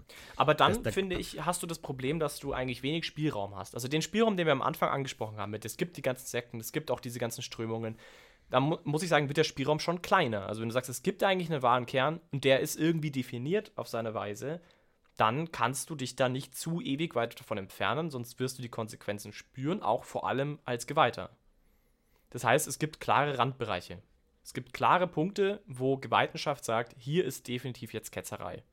Das sagt uns unser Gott im Prinzip. Genau, die Frage ist halt nur, wie empfindlich sieht man das an? Also sagt man einerseits auch Empfindlichkeit in der Karma-Punkteverteilung, dass man jetzt sagt, wenn man wirklich abweicht, kriegt man gar nichts mehr oh, und hat furchtbare Gewissensbisse. Oder man sagt, nee, du hast jetzt seit zehn Jahren, machst du das gut, selbst wenn du dich jetzt entfernst, äh, läuft das noch gut. Oder ähm, du fühlst dich fälschlicherweise äh, auf, dazu berufen, jetzt die Kirche zu verändern oder so. Das ist halt auch die Frage. Und da kommen wir leider wieder immer zu unserem Punkt, wo man sagt, wie hätte man es denn gerne? Welches Aventuren würde man denn gerne bespielen? Hätte man das, wo die Guten, die Weißen wirklich geschlossen hintereinander stehen und mehr oder weniger alle das Gleiche glauben und niemand wirklich abweicht? Oder will man eine Kampagne spielen, in der plötzlich die äh, eine Kirche gegen die andere Kirche offen kämpft und sagt, wir erkennen euch nicht mehr an, wir erkennen Boron nicht mehr an aus irgendeinem Grund und wir kämpfen jetzt gegen euch und plötzlich kämpft Weiß gegen Weiß und äh, da habe ich aber Bock drauf, das zu spielen. Oder man sagt, nein, ich will nicht, dass Weiß gegen Weiß kämpft. Kann man ja alles, alles machen. Wobei natürlich gesetzterweise natürlich immer dieser Schwarz-Weiß-Konflikt irgendwie äh, interessanter ist oder häufiger vorkommt. Wobei das natürlich eben gerade im Weltall mit dem Dualismus, finde ich, ist zum Beispiel ein Beispiel, wo das ja eben nicht so klar ist. Da versucht man ja so ein bisschen in diesen Graubereich zu gehen. Ich denke mir halt, also mein Problem ist einfach immer wieder bei diesem fixen Modell ist, wenn es die Götter gibt und es klare Grenzen gibt, müssten diese Grenzen klarer sein. Denke ich mir. Das ist mein, mein Grundgefühl. Ich denke mir, dann wäre allen Beteiligten irgendwann klar, so, hey, wir sind nicht mehr da, wo unsere Gottheit war. Oder diese Gottheiten sind so verwaschen und so riesengroß, dass wir schon fast beim kapitalistischen Modell wären, was ich am Anfang gesagt habe, dass quasi fast alles möglich ist, solange du halt nur an ihn glaubst. So. Die Frage ist halt aber, welche, Kategorien nimmst du, um deine Unterscheidung zu machen? Also wenn du jetzt sagst, du gehst jetzt nach diesen Aspekten, Handel und Magie, sagen wir mal bei Fex, vielleicht ist das eine Unterscheidung Handel und Magie, die den Göttern völlig egal ist dass es denen gar nicht darum geht. Nur für die Menschen ist es so total wichtig, jetzt zu sagen, das sind jetzt Punkte, an denen sich entscheidet. Vielleicht denken die Götter in ganz anderen Dimensionen oder in ganz anderen Kategorien und letzten Endes kann der Mensch ja die Götter nie verstehen. Sonst wären sie ja keine Götter mehr, sonst wären sie einfach nur noch ein Chef oder ein Vorgesetzter, sondern du musst ja schon sagen, es muss in letzter Instanz irgendwo rätselhaft sein und es muss in irgendeiner Weise, ist es ja immer so ein Trial and Error. So, wir machen was und wenn jetzt nicht ein Blitz uns schlägt oder eine Sturmflut überschüttet, dann ist alles gut. Aber manchmal kommt halt eine Sturmflut und du sagst, ah, wir haben jetzt doch alles falsch gemacht. Sorry. Äh, du musst bist halt in gewisser Weise auch immer ausgeliefert in irgendeiner Weise und musst halt den Willen der Götter auch immer irgendwie enträtseln. Deswegen haben ja die meisten auch irgendwelche Mystikerströmungen, deren ganzer Lebensinhalt es ist, den Gott besser zu verstehen als die Generation davor und zu verstehen, worum es geht und was genau jetzt der, der Kern ist und was richtig ist und was falsch. Aber die werden auch nie eine Antwort finden. Also in letzter Instanz muss es immer offen bleiben. Und dann ist halt die Frage, sind die Götter klar definiert, aber halt nicht verstehbar? Oder sind sie eben verschwommen und mehr oder weniger verstehbar? Aber da würde ich eher sagen, sind schon klar abgegrenzt, aber eben auf eine göttliche Art, die dem Menschen notwendigerweise immer versperrt bleibt und der hier und da Dinge verstehen kann, Kleinigkeiten und die richtige Richtung erahnen kann, aber in letzter Instanz sowas nicht sagen kann und deswegen diese Unterscheidung Handel, Magie eben nicht geklärt ist. Das wird auch nie geklärt werden, weil das für den Gott vielleicht einfach nicht relevant ist und der Mensch dann eben guckt, welche politischen Parteien dann da kämpfen und welche Eigeninteressen da bestehen, was dann am Ende da die Überhand hat und äh, wie sich das dann auf ganz menschliche Art dann auch entscheidet. Mhm. Also du bist eher so für so einen fixen Ansatz. Ja, ich, ich, ich kann den Reiz auf jeden Fall erkennen. Mir fehlt, mir fehlt einfach diese Veränderlichkeit irgendwo so ein bisschen, die ich schon wahrnehme. Oder sagen wir mal, ich, mir fehlt diese Interkonnektivität zwischen Gläubigen und, und Götter so ein bisschen. Ich kann den Punkt, den du sagst, absolut unterschreiben. Ich kann mir das auch vorstellen, dass man das so spielt. Ich denke, das ist ein guter, funktionierender Ansatz mich, er, mir erklärt es einfach nur nicht, also es, es nimmt mir Freiheiten, ehrlich gesagt. Also wenn wenn ich Trial and Error, also ich gehe immer davon aus, die Götter existieren, sie können eingreifen und sie tun es manchmal auch. Ja. Es gibt durchaus Situationen, wo die Götter konkret eingreifen. Und dann diese Vielzahl an Sekten und Ketzer ja auch zu teilen, zu erklären, mag mir nicht so ganz gefallen. Außer man geht dann wirklich so weit, dass man sagt, dass die Götter eben, eben fast schon mittelalterlich doch nicht so sehr mit der Welt interagieren können, wie man vielleicht meint, sondern dass sie eben doch irgendwie rausgenommener sind. Aber das ist ja wieder eine andere Frage, inwieweit jetzt mittelalterliches äh, Götterweltbild ähm, da der Ansatz ist. Ich persönlich spiele sowieso eher in die Richtung, also dass diese Frage sich nicht so aufdrängt, weil die Götter einfach allgemein nicht so präsent sind und das Glaube wirklich Glaube bleibt und man halt auch nicht so sicher sein kann, dass die Götter jetzt wirklich existieren und ob diese Wunder würde ich versuche ich immer so zu verpacken, dass es halt auch ein bisschen aus den Menschen heraus kommt, sodass sie glauben, dass jetzt es ein Wunder war.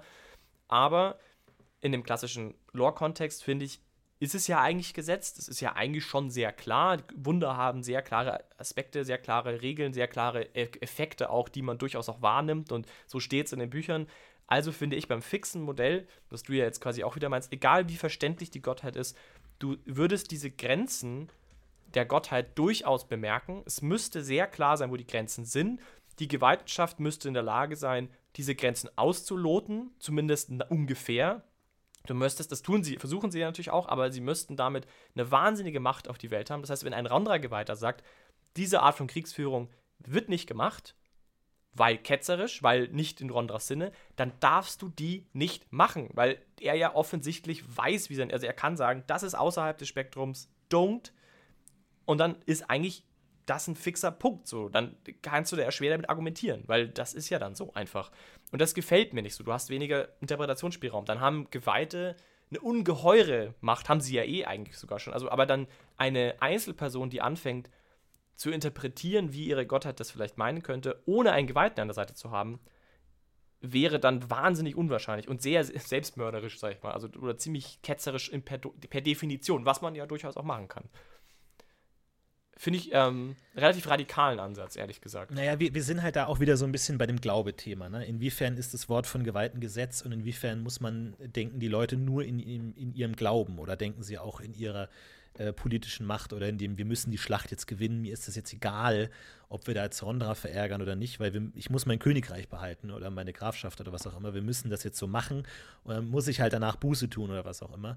Und ähm, ich, das ist natürlich auch die Frage, ob man jetzt wirklich sagt, auch in der, im Verständnis der Gläubigen, die Kirche ist so gesetzt, wie sie ist und sie ist fertig, oder ob man sagt, die ist letzten Endes menschgeschaffen und ähm, zu Ehren der Götter und sie wird natürlich auch weiterentwickelt. Also zu sagen, ähm, das ist natürlich jetzt nicht fertig, genauso wie sich politische Systeme, wie sich die, die Gildenakademien und alles weiterentwickelt und verändern, kann sich auch die Kirche verändern oder sollte sie sich vielleicht sogar verändern. Und das ist natürlich die Frage, wie man es auffasst, ob man sagt, äh, man ist jetzt eher in progressiven Kirchen unterwegs, wo das eher zur zur normalen Ideologie gehört oder eher konservativen Kirchen wie der Brauskirche wahrscheinlich, wo dann man aber vielleicht auch sagt, es gibt treibende Kräfte, die sagen, wir, wir müssen uns äh, verbessern und es gibt Irrwege, Irrwege und äh, wir müssen uns entwickeln.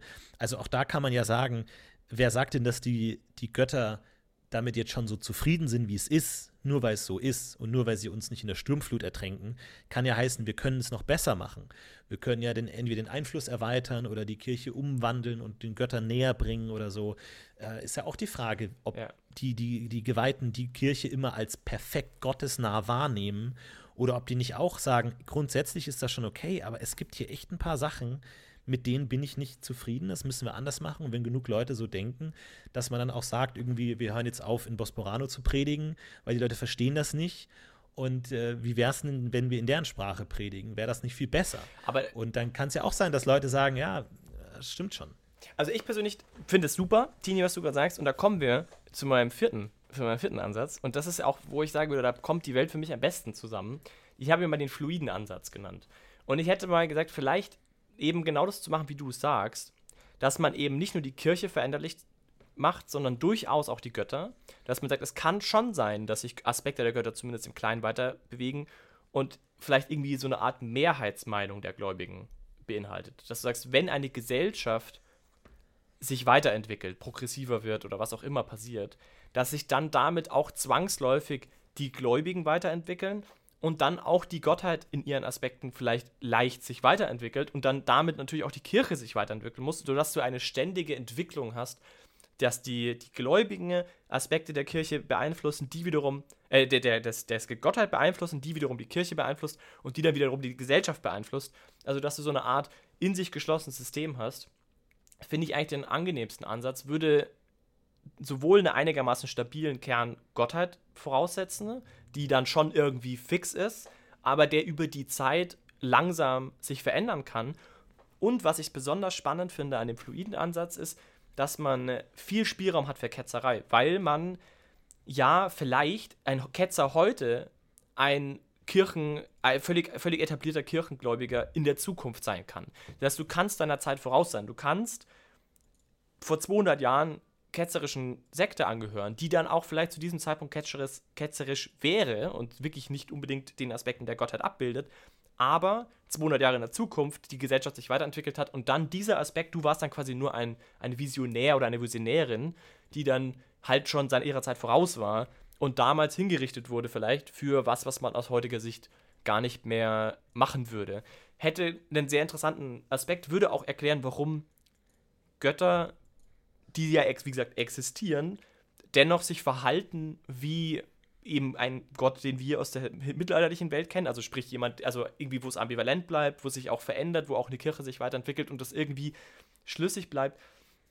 fände ich einen ganz guten Ansatz und würde genau das, was du gerade gesagt hast, auch bewirken, dass man eben so fluide, weiterentwickelnde Dynamiken hat und dass die Kirche ja auch immer damit irgendwie auf der Suche ist nach dem Richtigen. Und sobald sie quasi dann nahe rankommen an den Zustand der Gottheit, hat sich der Gott vielleicht schon weiterentwickelt und man muss neu suchen. Und man sieht es ja auch an der Quanions-Queste, eine Kampagnenreihe, eine re relativ neue, muss man auch schon wieder sagen, auch wieder lange her, aber eine relativ neue Kampagnenreihe, die ja genau dieses Thema aufgreift und sagt, die, Qua die, die Preiuskirche soll sich jetzt neu erfinden und weiterentwickeln. In dem Fall auch teilweise wieder zurückfinden zu einem alten Aspekt irgendwie theologisch auch ein bisschen. Also da hast du ja auch diesen, die Kirche versucht irgendwie der Gottheit hinterherzukommen, Aspekt, der, finde ich, vor allem dann Sinn macht, wenn man auch annimmt, dass die Gottheit, also ich fände es irgendwie komisch zu sagen, dass die Kirche vor, keine Ahnung, 200 Jahren einfach irrewegen äh, gefolgt ist und jetzt 200 Jahre später sagt halt Preis, jetzt reicht's, Leute, zurück zum, zur Basics. Finde ich ein bisschen komisch. Ich würde eher sagen, vielleicht hat sich halt auch diese Gottheit mit der Gesellschaft verändert und ändert sich jetzt vielleicht wieder rückwärts zu diesem alten Aspekt. Fände ich einen spannenden Ansatz, würde das so alles ein bisschen zusammenbringen.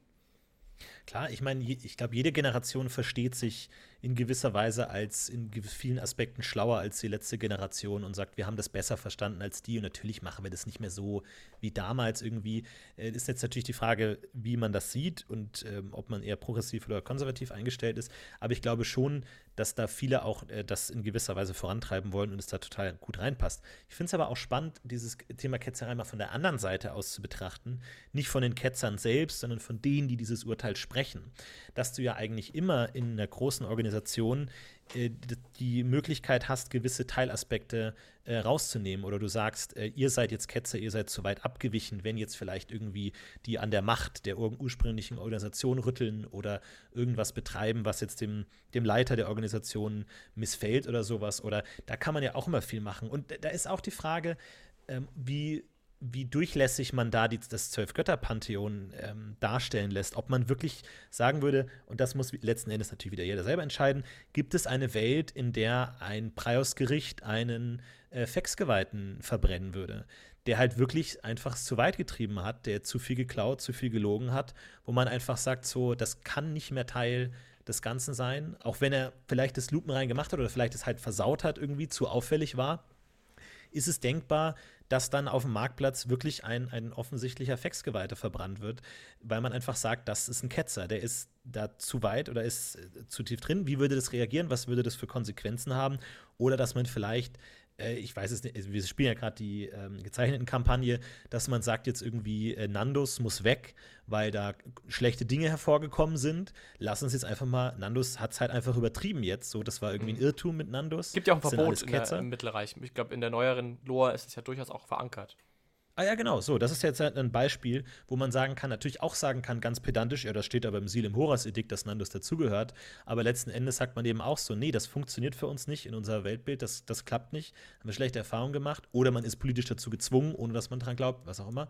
Da kann man natürlich auch jederzeit sagen, ähm, wenn das Ketzerurteil verhängt ist, ist das natürlich auch ein hartes Urteil und ähm, kann dementsprechend zu großen Konflikten führen, wo man dann wieder sich fragen muss, hat man da Bock drauf oder nicht. Ja, absolut, finde ich auch total spannenden Aspekt davon.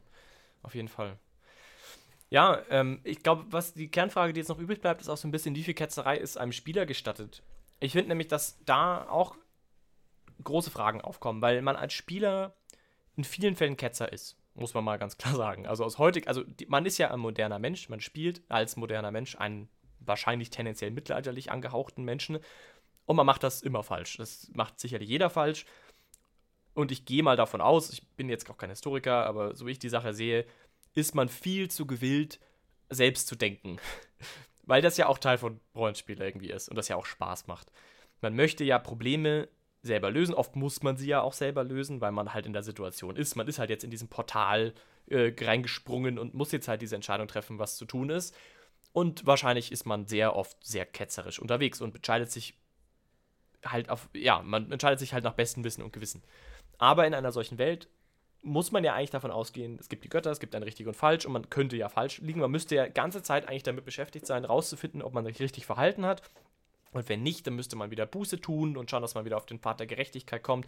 Müsste am besten immer einen Geweihten dabei haben, der einem das einen einordnet und sagt, ja, was muss ich denn jetzt machen jetzt hier, was ist denn hier richtig und falsch. Also dieses Selbstbewusstsein, das man als moderner Mensch hat, ähm, ist ja in so einer eher historischen Welt schwierig. um auf Ketzerei zu kommen, man ist ja auch dann entsprechend verleitet, Ketzer zu sein oder ketzerische Aspekte seiner Gottheit umzusetzen. Zum Beispiel könnte es sein, dass du als Priot durchaus sehr unperiotische Aspekte mitträgst, weil es halt in der Abenteuergestaltung so sich irgendwie anbietet und sich vielleicht als der richtige Weg äh, irgendwie herausstellt. Ah, Praios ist jetzt nicht gerade die Gottheit, die wahnsinnig vergeben, vergebend ist. Könnte man also schon den Punkt machen, dass man halt dann eigentlich Buße tun müsste, was man vielleicht dann nicht so recht macht und dann ist man vielleicht allgemein, dann argumentiert man so ein bisschen, so, ja, aber ich habe schon richtig gehandelt, das war schon alles irgendwie richtig so, weil sonst wäre da ja jemand umgekommen und so.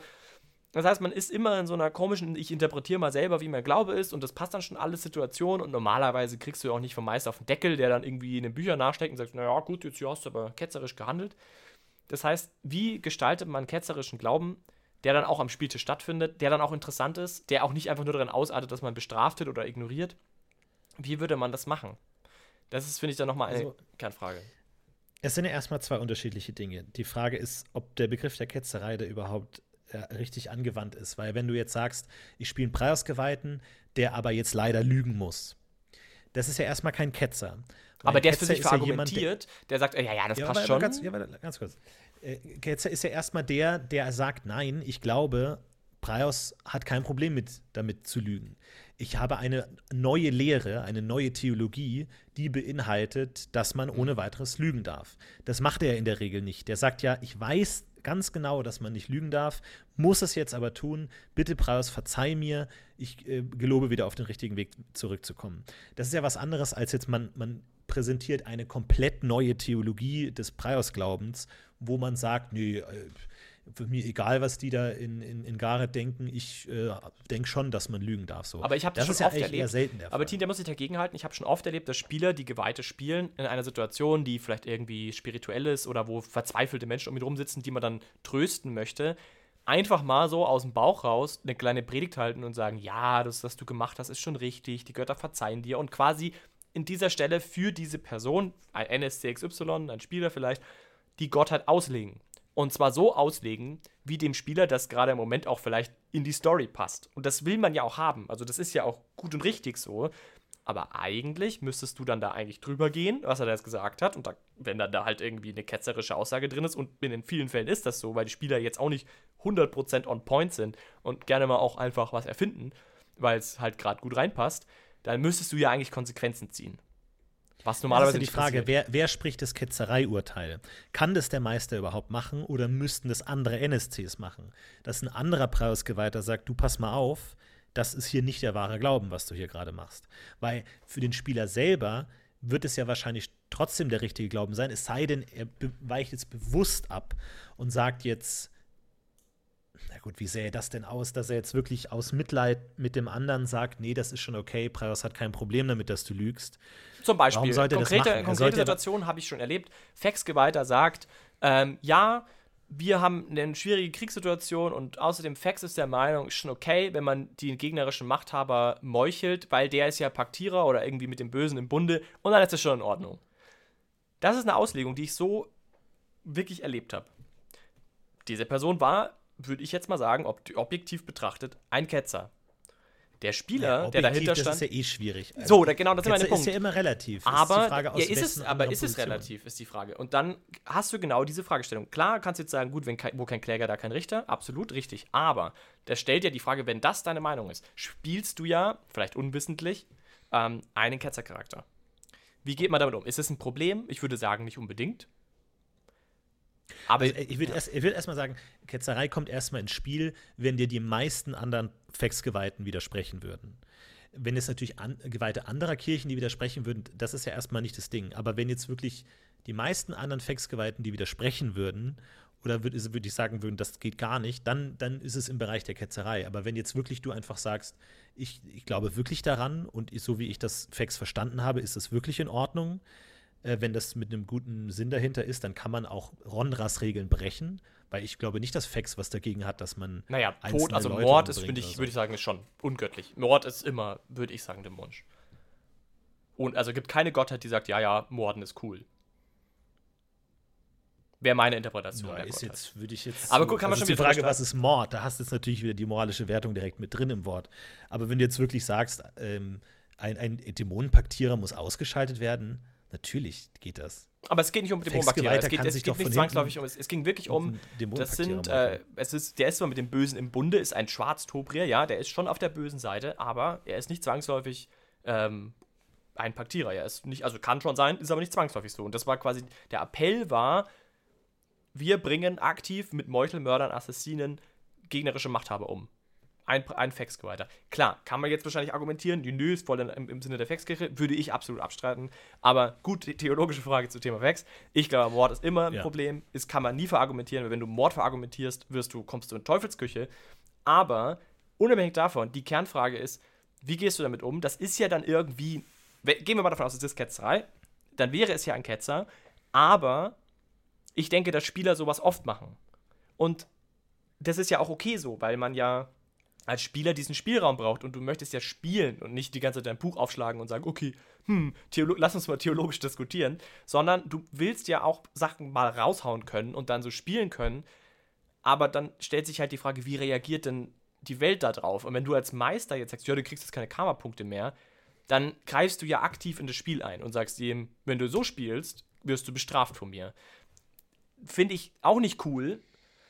Also wie geht man damit um irgendwie? Wie macht man das? Und ich glaube, dass man das schon zulassen muss. Und dann finde ich es eben gerade gut, wenn man eine Art Götterbild hat, wo man dann damit spielen kann, wo sich dann daraus was ergibt, wo man vielleicht auf andere Geweihte trifft, die das dann auch hinterfragen oder sowas. Oder dass man vielleicht auch mit Visionen arbeitet, wenn man möchte, wenn man so spielen will, dass man dann dieses Thema thematisiert, nicht unbedingt ihm vorgibt, dem Spieler oder der Spielerin, was zu tun ist, aber dass man damit halt arbeiten kann. Und wenn halt die Gottheit fix ist und die Kirche fix ist, dann wird es halt immer schwieriger, weil dann bist du halt irgendwann einfach fehlgeleitet, sozusagen. Ist ein, ist, ein schwierig, ist ein großes, schwieriges Thema. Die Frage ist jetzt auch, ist das jetzt sozusagen eine OT-Entscheidung, dass der Spieler jetzt das einfach machen will und deswegen den Glauben seines Charakters halt so biegt, wie er es gerade braucht? Oder ist es wirklich eine IT-Entscheidung, dass der Spieler wirklich davon ausgeht, dass der Charakter jetzt das für so wichtig erhält und für so Gottes ähm, äh, hält, diesen, ähm, wen auch immer, diesen Schwarzmagier auszuschalten, dass das dann schon mal geht, was vielleicht normalerweise nicht ginge. Das sind schon mal unterschiedliche Dinge. Die Frage ist, wo wird es zu einem Problem? Wenn jetzt wirklich die, du das Gefühl hast, der Geweihte macht jetzt alles und hat gar keine Form von, von Glaubenskodex mehr oder sowas in der Richtung, da wird schon schwierig. Da muss man sich halt dann auch einfach ähm, klar machen, was der Glaubenskodex ist und was nicht. So ist ja auch ein Nachteil. Im allerschlimmsten Fall kann man darauf würfeln oder je nachdem, wie es festgelegt wird, was da steht, halt irgendwie Schutz von Schwachen oder so. Das musst du tun, weil das steht auf deinem Charakterblatt drauf. Da kannst du jetzt nicht einfach sagen, ach ja, die, mir jetzt egal, wenn dieses Bauerndorf so da gerade angegriffen die auch wieder wird. Nicht. Äh, ja, die haben da schon hier ein paar starke Kinder. So, dann, das geht halt dann einfach nicht. Aber da muss man halt auch in der Situation äh, klar machen, was man will, ne? Weil wenn du halt immer über den, die, den Hebel des Glaubens deine Spieler dazu zwingst, das zu machen, was du willst als, als Schleiter, ist natürlich auch nicht ideal. Aber ja, ja, ist schwierig. Oder dass du jeden ich mein, Toten mit einem Segen ja. eigentlich einbuddeln musst, weil ist halt dein Job so, du kannst, und gerade wenn du irgendwie in Schwarztorien unterwegs bist, musst du eigentlich immer bei jedem noch so kleinen äh, umge umgekommenen Menschen irgendwie, noch, mag ja noch so klein sein, äh, musst du eigentlich dich drum kümmern und so, weil das ja dein Job ist, aber rein spielerisch ist es ja nicht interessant. Es ist ja nicht interessant, wenn du so Standardaufgaben erfüllen musst und deine Kamalpunkte rausblasen musst für, ne, gut, in dem DSA 5 musst du das ja nicht mehr, aber wenn du halt quasi dich investieren musst in Dinge, die ja spielerisch nicht interessant sind. Sondern viel interessanter ist es ja eigentlich, wenn du bewusstermaßen dich falsch entscheidest und dann damit Spiel generierst und dann Glauben zum Thema machst dadurch. Aber oft ist es bei Spielern oft im Moment denkt man da nicht dran. Also wir hatten ja auch, Tini, du erinnerst dich das letzte Mal an eine Situation in unserer Gruppe, ähm, wo wir genau diese Frage hatten. So, ja, muss jetzt die Geweihte den Toten eigentlich einbuddeln und, und äh, irgendwie den Segen sprechen, aber ihr habt ja eigentlich super eilig. Wie gehen wir jetzt damit um? Machen wir, wie, wie machen wir das Spiel draus? Wie machen wir das interessant? Und das war auch echt ein schwieriger Umgang. Das war jetzt nicht vielleicht Ketzerei, ist vielleicht ein bisschen weit gegriffen, aber. Ja, ich glaube auch, da muss man noch mal ganz, ganz genau gucken, weil natürlich ist das Spiel Inhalt eines jeden äh, geweihten Charakters, inwiefern wirst du deinem eigenen Anspruch gerecht? Und natürlich wird man dem nicht hundertprozentig gerecht. Jeder Geweihte wird immer in jedem Abenteuer in irgendeiner Weise Abstriche machen müssen und nicht immer der perfekte Geweihte sein können find, zumindest, glaube ich, ist, könnte das interessant sein. Das wäre langweilig, wenn man immer genau und jedes Abenteuer immer lösen könnte und nie lügen müsste, weil das macht ja keinen Spaß. Du willst ihn ja an die Grenzen bringen, wo er dann auch mal wirklich mit sich ringen kann und dann auch entweder unter großen Opfern das Richtige tut oder eben auf eine interessante Art abweicht und so. Aber ähm, ich glaube, echte Ketzerei, so wie ich das Wort jetzt verstehe, also eine persönliche, von der Normalthese abweichende Meinung zu haben, ich glaube, das geht nur mit klarer Absprache mit dem Meister. Zu sagen, mein Charakter möchte jetzt, er kennt, er weiß, was die Fexkirche predigt, er möchte es aber aktiv anders tun, weil er es nicht für richtig hält, was die Fexkirche, was der Fex-Lehrer einem gesagt hat. Er möchte aktiv, er sagt, das stimmt nicht. Fex es denkt anders. Ich möchte diesen Moralkodex ändern und ich lebe jetzt nach meinem eigenen Moralkodex. Ich glaube, das geht nur mit einer klaren Absprache mit dem Meister, damit der Meister checkt, was los ist und man nicht einfach sagt, hier, was machst du denn? Du, du spielst nicht den Fexglauben richtig aus, sondern der Spieler sagt, nein, ich sehe das explizit anders und dann wird er wahrscheinlich früher oder später in irgendeiner Weise an andere Fexgeweihte kommen, die sagen so, wir haben gehört, dass du das und das machst, was, was erzählst du denn da für Sachen so? Und dann muss man sich in irgendeiner Weise rechtfertigen. Aber das ist ja was anderes, als jetzt mit seinem Glauben zu ringen und in dem Moment was anderes ja. zu tun, als, als man es macht. Aber es, dann kommt wieder die, sein müsste. Da kommt wieder die Götterbildfrage, finde ich, ins Spiel, inwieweit du dann dafür bestraft werden kannst. Mhm. Ähm, also wo, wo, bist du dann noch im Bereich dessen, was okay ist? Und ich glaube auch so, und das ist ja auch, wo diese E-Mail am Anfang auch herkam, äh, die uns ja auch motiviert hat, das nochmal anzugehen. Das Thema zum Beispiel Mag äh, Magiertheorie, Weltbild oder dass du neue Aspekte in deinen Glauben einfließen lässt, dass du zum Beispiel auch Drachen aufnimmst in dein Götterbild oder gibt's ja alles, ja, oder irgendwie Titanen anbetest, Sumu anbetest, zusätzlich vielleicht, dass du Götter mischt und sowas. Also ab welchen Punkten bist du dann auf einmal außerhalb, so weit außerhalb der Kirche, dass es ein Problem ist? Gibt es diese Punkte? Das habe ich so ein bisschen versucht, mit diesen äh, Götterbildern auch zu greifen zu kriegen. Kann man als Spieler, aber ich fände es nämlich schon schön, wenn du als Spieler sagst, hey, ich will den Pereine-Geweihten spielen, der aber super extrem Sumu-gläubig ist und der glaubt, Pereine ist Sumu und diese Verbindung zieht und da ganz extrem auch predigt in die Richtung, aber er soll Pereine-Geweihter sein. Er soll nicht ein Magier sein, Druide oder sowas, sondern er soll dieser Pereine-Geweihter sein, weil ich habe da irgendwie das Konzept, das ich total spannend finde. Dann finde ich es schade, wenn ich als Meister sage, ja, hier, dann bist du Ketzer und dann bist du raus. Finde ich einfach nicht so spannend. Oder wenn du Dualist bist aus dem Sweltal und voll an Glauben, äh, Götterglaube, Breios und so, aber ja, du bist halt Ketzer, hast halt keine Kamalpunkte, kannst schon machen, aber kriegst halt die Kamalpunkte nicht. Finde ich schade, finde ich nicht so interessant. Deswegen habe ich jetzt ein paar andere Ideen, was Götterbilder angeht, reingepackt, um zu sagen, naja, vielleicht geht es halt doch. Vielleicht sind die Götter da halt nicht so. Vielleicht passt es dann trotzdem irgendwie, ähm, dass du das dann trotzdem machen kannst, als Spieler diese Freiheit hast, in Absprache natürlich. Abhängig von dem, was du spielst. Ähm, aber da wird es dann wahnsinnig individuell. Deswegen kann man das so schlecht beantworten, glaube ich. Weil das wirklich jeder einfach für sich beantworten muss. Würde ich aber auch sagen, ich, ich glaube, äh, das Interessante an, an Ketzerei ist eigentlich eher der Konflikt zwischen den Menschen und nicht der Konflikt zwischen dem Mensch und dem Gott, dass der Gott dann eingreift oder so, sondern dass du wirklich sagst, was ist jetzt das Problem, wenn wir Pereine Sumu nennen oder wenn wir uns jetzt mit den Druiden zusammentun oder sowas. Und dann ist natürlich auch die Frage, mit welchem Pereine-Geweihten spricht man dann? Vielleicht sagt er, solange du dein Feld bestellst und Gutes tust, ist mir das egal. Kannst du die Pereine auch anders nennen. Solange du das Richtige tust, ist alles in Ordnung. Oder wenn du halt Lust hast, diesen Konflikt auszuspielen, ist ein super pedantischer, der sagt, nein, du änderst das sofort oder ich sorge dafür, dass du exkommuniziert wirst oder was auch immer. Ähm, also das, glaube ich, ist das Interessante, anhand dieser Fakten, die, also dieser Problematik, den Glauben zu vertiefen und wirklich sich klar zu machen, was ist das Problem denn überhaupt? Warum geht es nicht? Warum könnte ein Pereinegeweihter daran Anstoß finden, wenn man sich jetzt damit Sumo auseinandersetzt oder nicht. Vielleicht ist es ein Riesenproblem für jemanden oder ist es überhaupt gar kein Problem. Das kannst du natürlich nicht einfach so, so setzen. Aber grundsätzlich geht es auch, und ich wäre da auch dabei zu sagen, äh, die unschönste Variante ist, sofort Karma-Punkte abzuziehen äh, weil das einfach super demotivierend ist und man einfach dann die Lösung direkt hat. Und das ist ja das, das Interessante am Glauben ist es ja, das auszudiskutieren, Widersprüche hinzunehmen, diese Spannungen zu ertragen und nicht immer gesagt zu bekommen, war das jetzt genau richtig oder nicht. So, das macht ja keinen Spaß. Also dann auch als, als Geweihter, der dann auch vor der Frage steht, was soll ich jetzt machen? Äh, sollen wir jetzt die, die, die Leute retten oder sollen wir weitergehen auf unserem heiligen Queste oder nicht? Dann wäre es ja auch blöd, wenn er sich für eins entscheidet und dann sagt der Meister, du hast dich richtig entschieden, du kriegst fünf Karma-Punkte. Ja. Ist ja auch, dann ist es ja auch kein Glaube mehr, dann hast du es ja nicht mit Göttern zu tun, sondern mit dem Meister als Mensch. Und dann ist es ja auch langweilig, weil dann versuchst du immer eigentlich nur den Willen des Meisters zu erfüllen und nicht den Willen des abstrakten und viel interessanteren Gottes, äh, der ja spielerisch viel mehr Wie äh, ergiebiger ist als jetzt. Ja, Als ich? Das, manche schon. Also es, ich, ein paar Götter würde ich dir geben, da bist du interessanter, aber du bist in der guten Mitte, würde ich sagen. Oberen 30 Prozent. frech. Ja, äh, bin ich bei dir. Aber gut, äh, finde ich, äh, find ich spannend. Da kommen wir am Ende im selben Ding raus irgendwie. Dann ist das Götterbild am Ende vielleicht gar nicht so wichtig. Ich fand es interessant, trotzdem drüber nachzudenken. Ja, Jetzt haben wir zwei, ein bisschen zwei, Götter, zwei Podcasts gemacht heute. So ein bisschen, ich habe ist natürlich wieder der, der, der Glaubepunkt, das ist klar. Aber ich glaube, man muss halt überlegen, wann wird es da wirklich zu einem Problem. Ich glaube, solange der Spieler diese Konflikte wirklich als Konflikte wahrnimmt und ausspielt, wäre es mir gar nicht so wichtig, ob er jetzt, was er jetzt da die Lösung ist.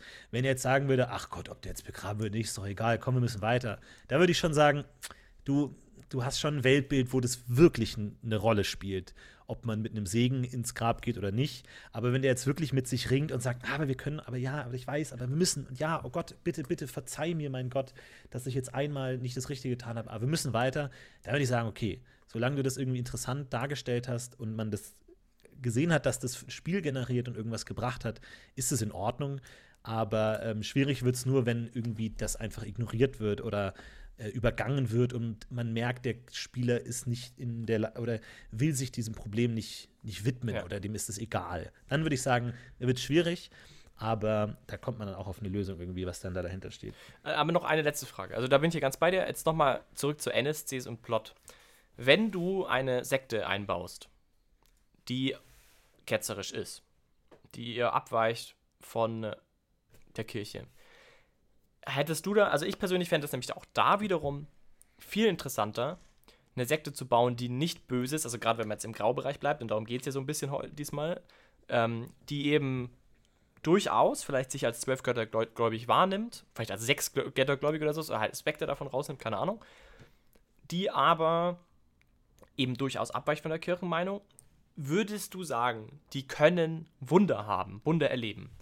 Unsere Interpretation damals, als wir diesen Plot geschrieben haben für den Slav, war definitiv ja. Und wir haben diesen Gläubigen auch erlaubt, zumindest ungeklärt haben, also jetzt nicht geklärt, wie viel Karma-Punkte sozusagen, aber sie haben definitiv irgendwie eine Art Zugriff gehabt auf göttliches Wirken. Das war jetzt unsere Antwort auf diese Frage und haben dann den Plot darum geschrieben. Um zu begründen, warum diese Leute das auch wirklich glauben. Weil man ja in DSA immer dann auch in dieses Problem läuft, dass wenn halt andere Wunder machen können und man selber nicht, dann muss man sich irgendwie die Frage stellen, passt das so? Würdest du das ähnlich sehen? Würdest du sagen, der Plot geht hier vor, wenn man eine gute Geschichte hat, eine interessante, man möchte eben über die Frage diskutieren, was ist richtig, was ist wahr, was ist falsch, was ist der Glaube, was ist Culture-Glaube, was ist Ketzerei, was nicht, würdest du sagen, ja, absolut, wenn dieser Glaube griffig genug ist und vielleicht man noch arg argumentieren kann, ja, der ist nah genug dran, dann können die durchaus auch Kirchen, also Karma-Punkte sozusagen oder Wunder wirken und mit allen interessanten Konstellationen. Oder würdest du sagen, eigentlich würde ich das Thema allgemein eher vermeiden, gerade wenn es um sehr offensichtlich Ketzer geht, um eben auch die Kirchen zu stärken? Das ist, äh, das ist eine sehr, sehr schwere Frage. Weil es natürlich einige Fässer aufmacht. Weil natürlich für uns als Menschen, die in einer Welt leben, in der zumindest äh, nicht regelmäßig Wunder passieren oder man vielleicht nicht an Wunder glaubt, für uns natürlich die Existenz von Wunder der klare Unterscheidungsstein ist zwischen hast du wirklich göttliche Macht oder nicht. Jetzt ist die Frage, wie würde man das in der DSA-Welt genauso sehen? Weil da sind Wunder ja eigentlich nichts. Ja, das, schon, das ist halt schon immer so die Frage, Zauberei ist es denn überhaupt noch übernatürlich? Weil man könnte ja sagen, dass das Getreide wächst, was man in, das, in den Boden steckt, ist genauso ein Pereine-Wunder, wie dass ich jetzt hier deine Wunde heile in fünf Minuten. Naja, aber es ist schon- Sieht man das gar nicht so. Das ist halt die Frage, was ist der Unterschied dazwischen? Man kann natürlich sagen, ja, das eine können nur Geweihte machen und das andere nicht. Aber auf der anderen Seite, vielleicht wächst das Feld auch nur, weil ein Gewei äh, Pereine Geweihter das gesegnet hat oder so. Also, das ist schon schwierig, weil ich würde natürlich sagen, rein narrativ ist das natürlich ein bisschen ein Cheater. Mechanik, wenn jetzt die Heldengruppe auf eine Gruppe, auf eine Sekte ähm, stößt und die da rangehen mit, ja, zeig mal dein Wunder. zeig mal, ob du Kamalpunkte hast. Das ist natürlich ein bisschen wenig, würde ich sagen. Da muss man natürlich schon, also ist, die Frage ist natürlich super wichtig und die stellst du völlig zurecht. Haben, können die das oder nicht? Aber es ist natürlich, man, man macht natürlich sich auch da ein bisschen das Ganze sehr leicht, weil man es auf eine sehr rationale Art dann wieder angeht und sagt, habt ihr wirklich übernatürliche Kräfte, was auch immer das in der DSA-Welt heißt, oder habt ihr es nicht? Und dann ist es schwierig. Also ich würde versuchen, das dann eher offen zu halten und den Spielern nicht die Möglichkeit zu geben, diesen sehr schnellen Ausweg zu finden, wie, ach guck mal, die können ja gar keine Wunder wirken, äh, die können ja gar nicht irgendwie ihren Talentwert erhöhen, ähm, die können ja gar keine Mirakelprobe werfen, also sind die offensichtlich vom Glauben abgekommen, also weg damit. Aber aus einer Plot-Perspektive ähm, ja. ist es schon entscheidend, auch wenn die Spieler das vielleicht nie zu Gesicht bekommen, was sie in unserem Fall ja auch nicht haben, aber für die Gruppe, also für die Erklärung, warum die Gruppe tut, was sie tut, ist es ja schon ein Unterschied. Weil wenn die Gruppe zum Beispiel noch nie Wunder gesehen hat, in dem Sinne, also keine, keine Ahnung, keine Löwin, die über den Kamm äh, geschritten ist, irgendwo in, in, in Bornland, was auch immer, dann, äh, wenn dann die Heldengruppe kommt und der Prajot kommt und sagt, ihr seid auf dem falschen Weg, schaut, ich zeige euch den Weg und äh, zaubert einen hellen Lichtschein und äh, zwei Löwen, die tanzen, dann ist die Gruppe sicherlich ganz schön beeindruckt und man muss dann irgendwie verargumentieren, wieso die dann, dann nicht dran glauben, also warum sie nicht sich sofort überzeugen lassen. Außer sie haben vielleicht ähnliche Zeichen bei sich gesehen. Klar, ich finde das Argument ganz gut, dass sie dann halt andere Dinge, die vielleicht profaner sind, als Wunder definieren. Dass sie sagen, ja, hier, schau, Getreide ist zwei Wochen früher aufgegangen, offensichtlich Wunder. Sehe ich ein, aber da wird schon schwammiger. Also einfacher wäre es natürlich, wenn du sagst, naja, die können im Prinzip alles, was andere auch können und alles ist gut. Und es ist quasi wirklich äquivalent. Zwei Geweihte stehen voreinander, der eine sagt das eine, der andere sagt das andere und die Einfachen wissen nicht, was richtig und falsch ist. Ja, es ist, es ist schwierig. Vielleicht können wir mal eine komplette Folge über das Thema Wunder machen, weil man sich natürlich viele Grundsatzfragen stellt. Weil es gab ja auch Wunder in unserer Welt, in der es nicht diese Form von ich würfel jetzt mal auf Karma-Energie Wunder mhm. gibt. Das heißt, da konnten auch Leute sagen, guck mal, hier war ein Wunder, ich bin ein Heiliger, offensichtlich spricht Gott zu mir. Und die Leute haben gesagt, ja, passt, ich glaube dir.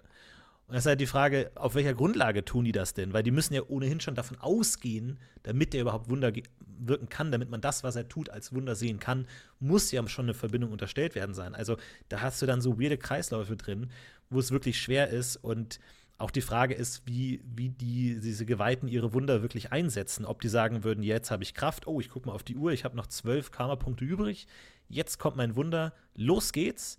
Oder ob das halt nur eine sehr gamistische Art ist, das darzustellen, damit man was würfeln kann. Aber es eigentlich. Aber es gibt das Wunder, das heißt göttliches Zeichen. Da kommt dann ein Löwe, ja. Lichtschein. Das ist schon relativ ja, straightforward. Ja, also wenn du jetzt sagst, ich, ich gehe da jetzt zu den Ketzern, mache ein göttliches Zeichen und sage, ihr seid auf dem falschen Weg, look, das ist schon relativ überzeugend in einer Welt. Ja, aber, würde, aber würde man zu der Sekte hingehen und sagt, wenn ihr jetzt bis morgen uns kein göttliches Zeichen bringt, dann verbrennt Nee, aber, ich, aber im Hintergrund, finde ich, sollte verankert sein, dass es durchaus Gründe gibt, warum sie das tun, also warum sie das ablehnen würden, was du sagst, oder zumindest in Frage stellen. Wenn die Spielergruppe ja. kommt und der wirft ein Wunder an die Wand, dann muss eigentlich diese NSC-Gruppe gefestigt genug sein, zu sagen, okay, ich akzeptiere das, aber ich bin vielleicht deswegen trotzdem nicht 100% überzeugt. Und diese, um das zu es, gewährleisten, es hast du ja. diese Wunderproblematik eigentlich. Du musst es irgendwie anlegen. Die müssen zumindest glauben, dass ihre Seite auch in der Lage ist, Ähnliches zu bewirken. Ja, ja. Es, es ist schwierig, weil du einerseits diese Ketzer-Thematik aufmachst, aber es eigentlich sofort wieder zumachst. Weil wenn du sagst, ja, Ketzer können auch Wunder wirken, dann sagst du, okay, die haben eine Legitimation. Auf der Absolut. anderen Seite ja. würde kein Preisgeweihter der Welt einen anderen Preisgeweihten, der ein göttliches Wunder bezeugen kann, verbrennen. Niemals, weil der ja offensichtlich ja. mit Praus in Kontakt steht und selbst der Preisgeweihte sagen würde, ich bin zwar krasser Typ, aber ich würde mich nicht über ein offensichtlich göttliches Wunder stellen. Oder ist es halt wirklich dann schon ja. ein Hardcore-Fanatiker irgendeiner anderen Art? Da, da, muss man dann, und da hast du dann auch recht, muss man dann leider wieder ins Dämonische gehen, wenn die, ein Preisgeweihter einen anderen äh, verbrennt, der vielleicht im Moment seines Todes ein göttliches Wunder wirkt da, da, hast du dann leider einfach mit dieser sehr gamistischen Herangehensweise jede Form von echtem Glaubenskrieg einfach zerstört. Weil da wird es nie, wahrscheinlich nie Krieg geben zwischen zwei Parteien, die beide sich ihre göttlichen Wunder um die Ohren werfen. Wie, wie geht das dann aus? Ja. Da, gibt's, da kann es dann nur Abspaltungen geben und da kannst du dann nur sagen, okay, dann nehmt ihr, geht ihr halt nach Süden und wir im Norden, weil wir werden euch nicht gegen euch in Krieg ziehen. Und dann hast du eigentlich ja. auch das, das, Problem wieder irgendwie erstickt. Also ich glaube, also in der Welt, in der wir spielen, machen wir es ja so, dass es eben gar nicht so, also so Wunder wie göttliches Zeichen werden wir, verwenden wir eigentlich nicht, ähm, um genau dieses Problem ein bisschen vorzubeugen. Die gibt es dann quasi einfach nicht. Oder das ist einfach alles aus den Leuten heraus, also die dann ein Wunder als solches selbst wahrnehmen und glauben dran und damit dann Wirkung, Macht sozusagen erzeugen. Aber dann eben auch Interpretationsspielraum lassen. Aber klar, es ist, ähm, diese Frage, glaube ich, muss auch, wie gesagt, jeder für sich entscheiden, weil es einfach, es ist durchaus angelegt in den Regeln, dass Wunder eine faktische Unterscheidung zwischen Gut und Böse auch erlauben. Und die Frage muss erlaubt sein, ab wann man keine Wunder mehr wirken kann.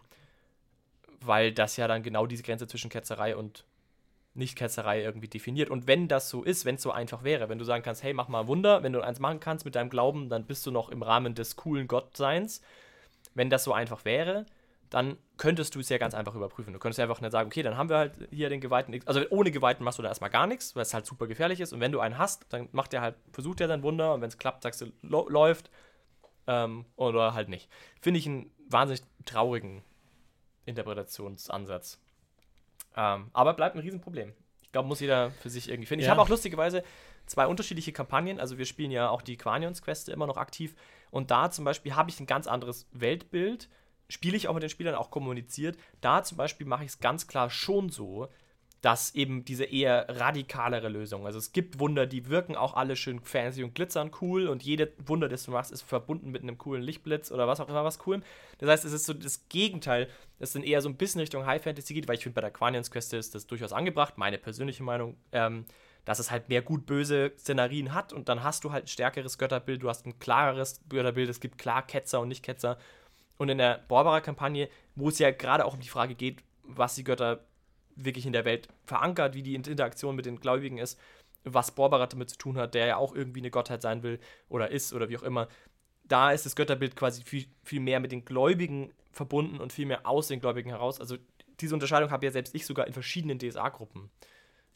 Absolut. Und ich glaube, dass DSA, so wie es da gesetzt ist, sich nicht wirklich anbietet für diese Glaubenskämpfe, weil du natürlich auch einfach durch dieses Gut-Böse-Schema, Götter auf der einen Seite, Dämonen auf der anderen Seite, die klare Trennung hast, da aber natürlich angelegt hast, dass es Wechselbewegungen geben kann, dass man sagen kann, es kann gut sein, dass es irgendwo ein Praios-Kloster irgendwo im Wald gibt, die sich halt so hart radikalisiert haben, dass sie halt alle dämonisch rübergegangen sind, was man vielleicht von außen gar nicht so unbedingt sieht, aber eben merkt, okay, das sind halt die Radikalen. Also du hast ja immer so die ketzerischen Elemente immer, immer schon ins Dämonische übertragen.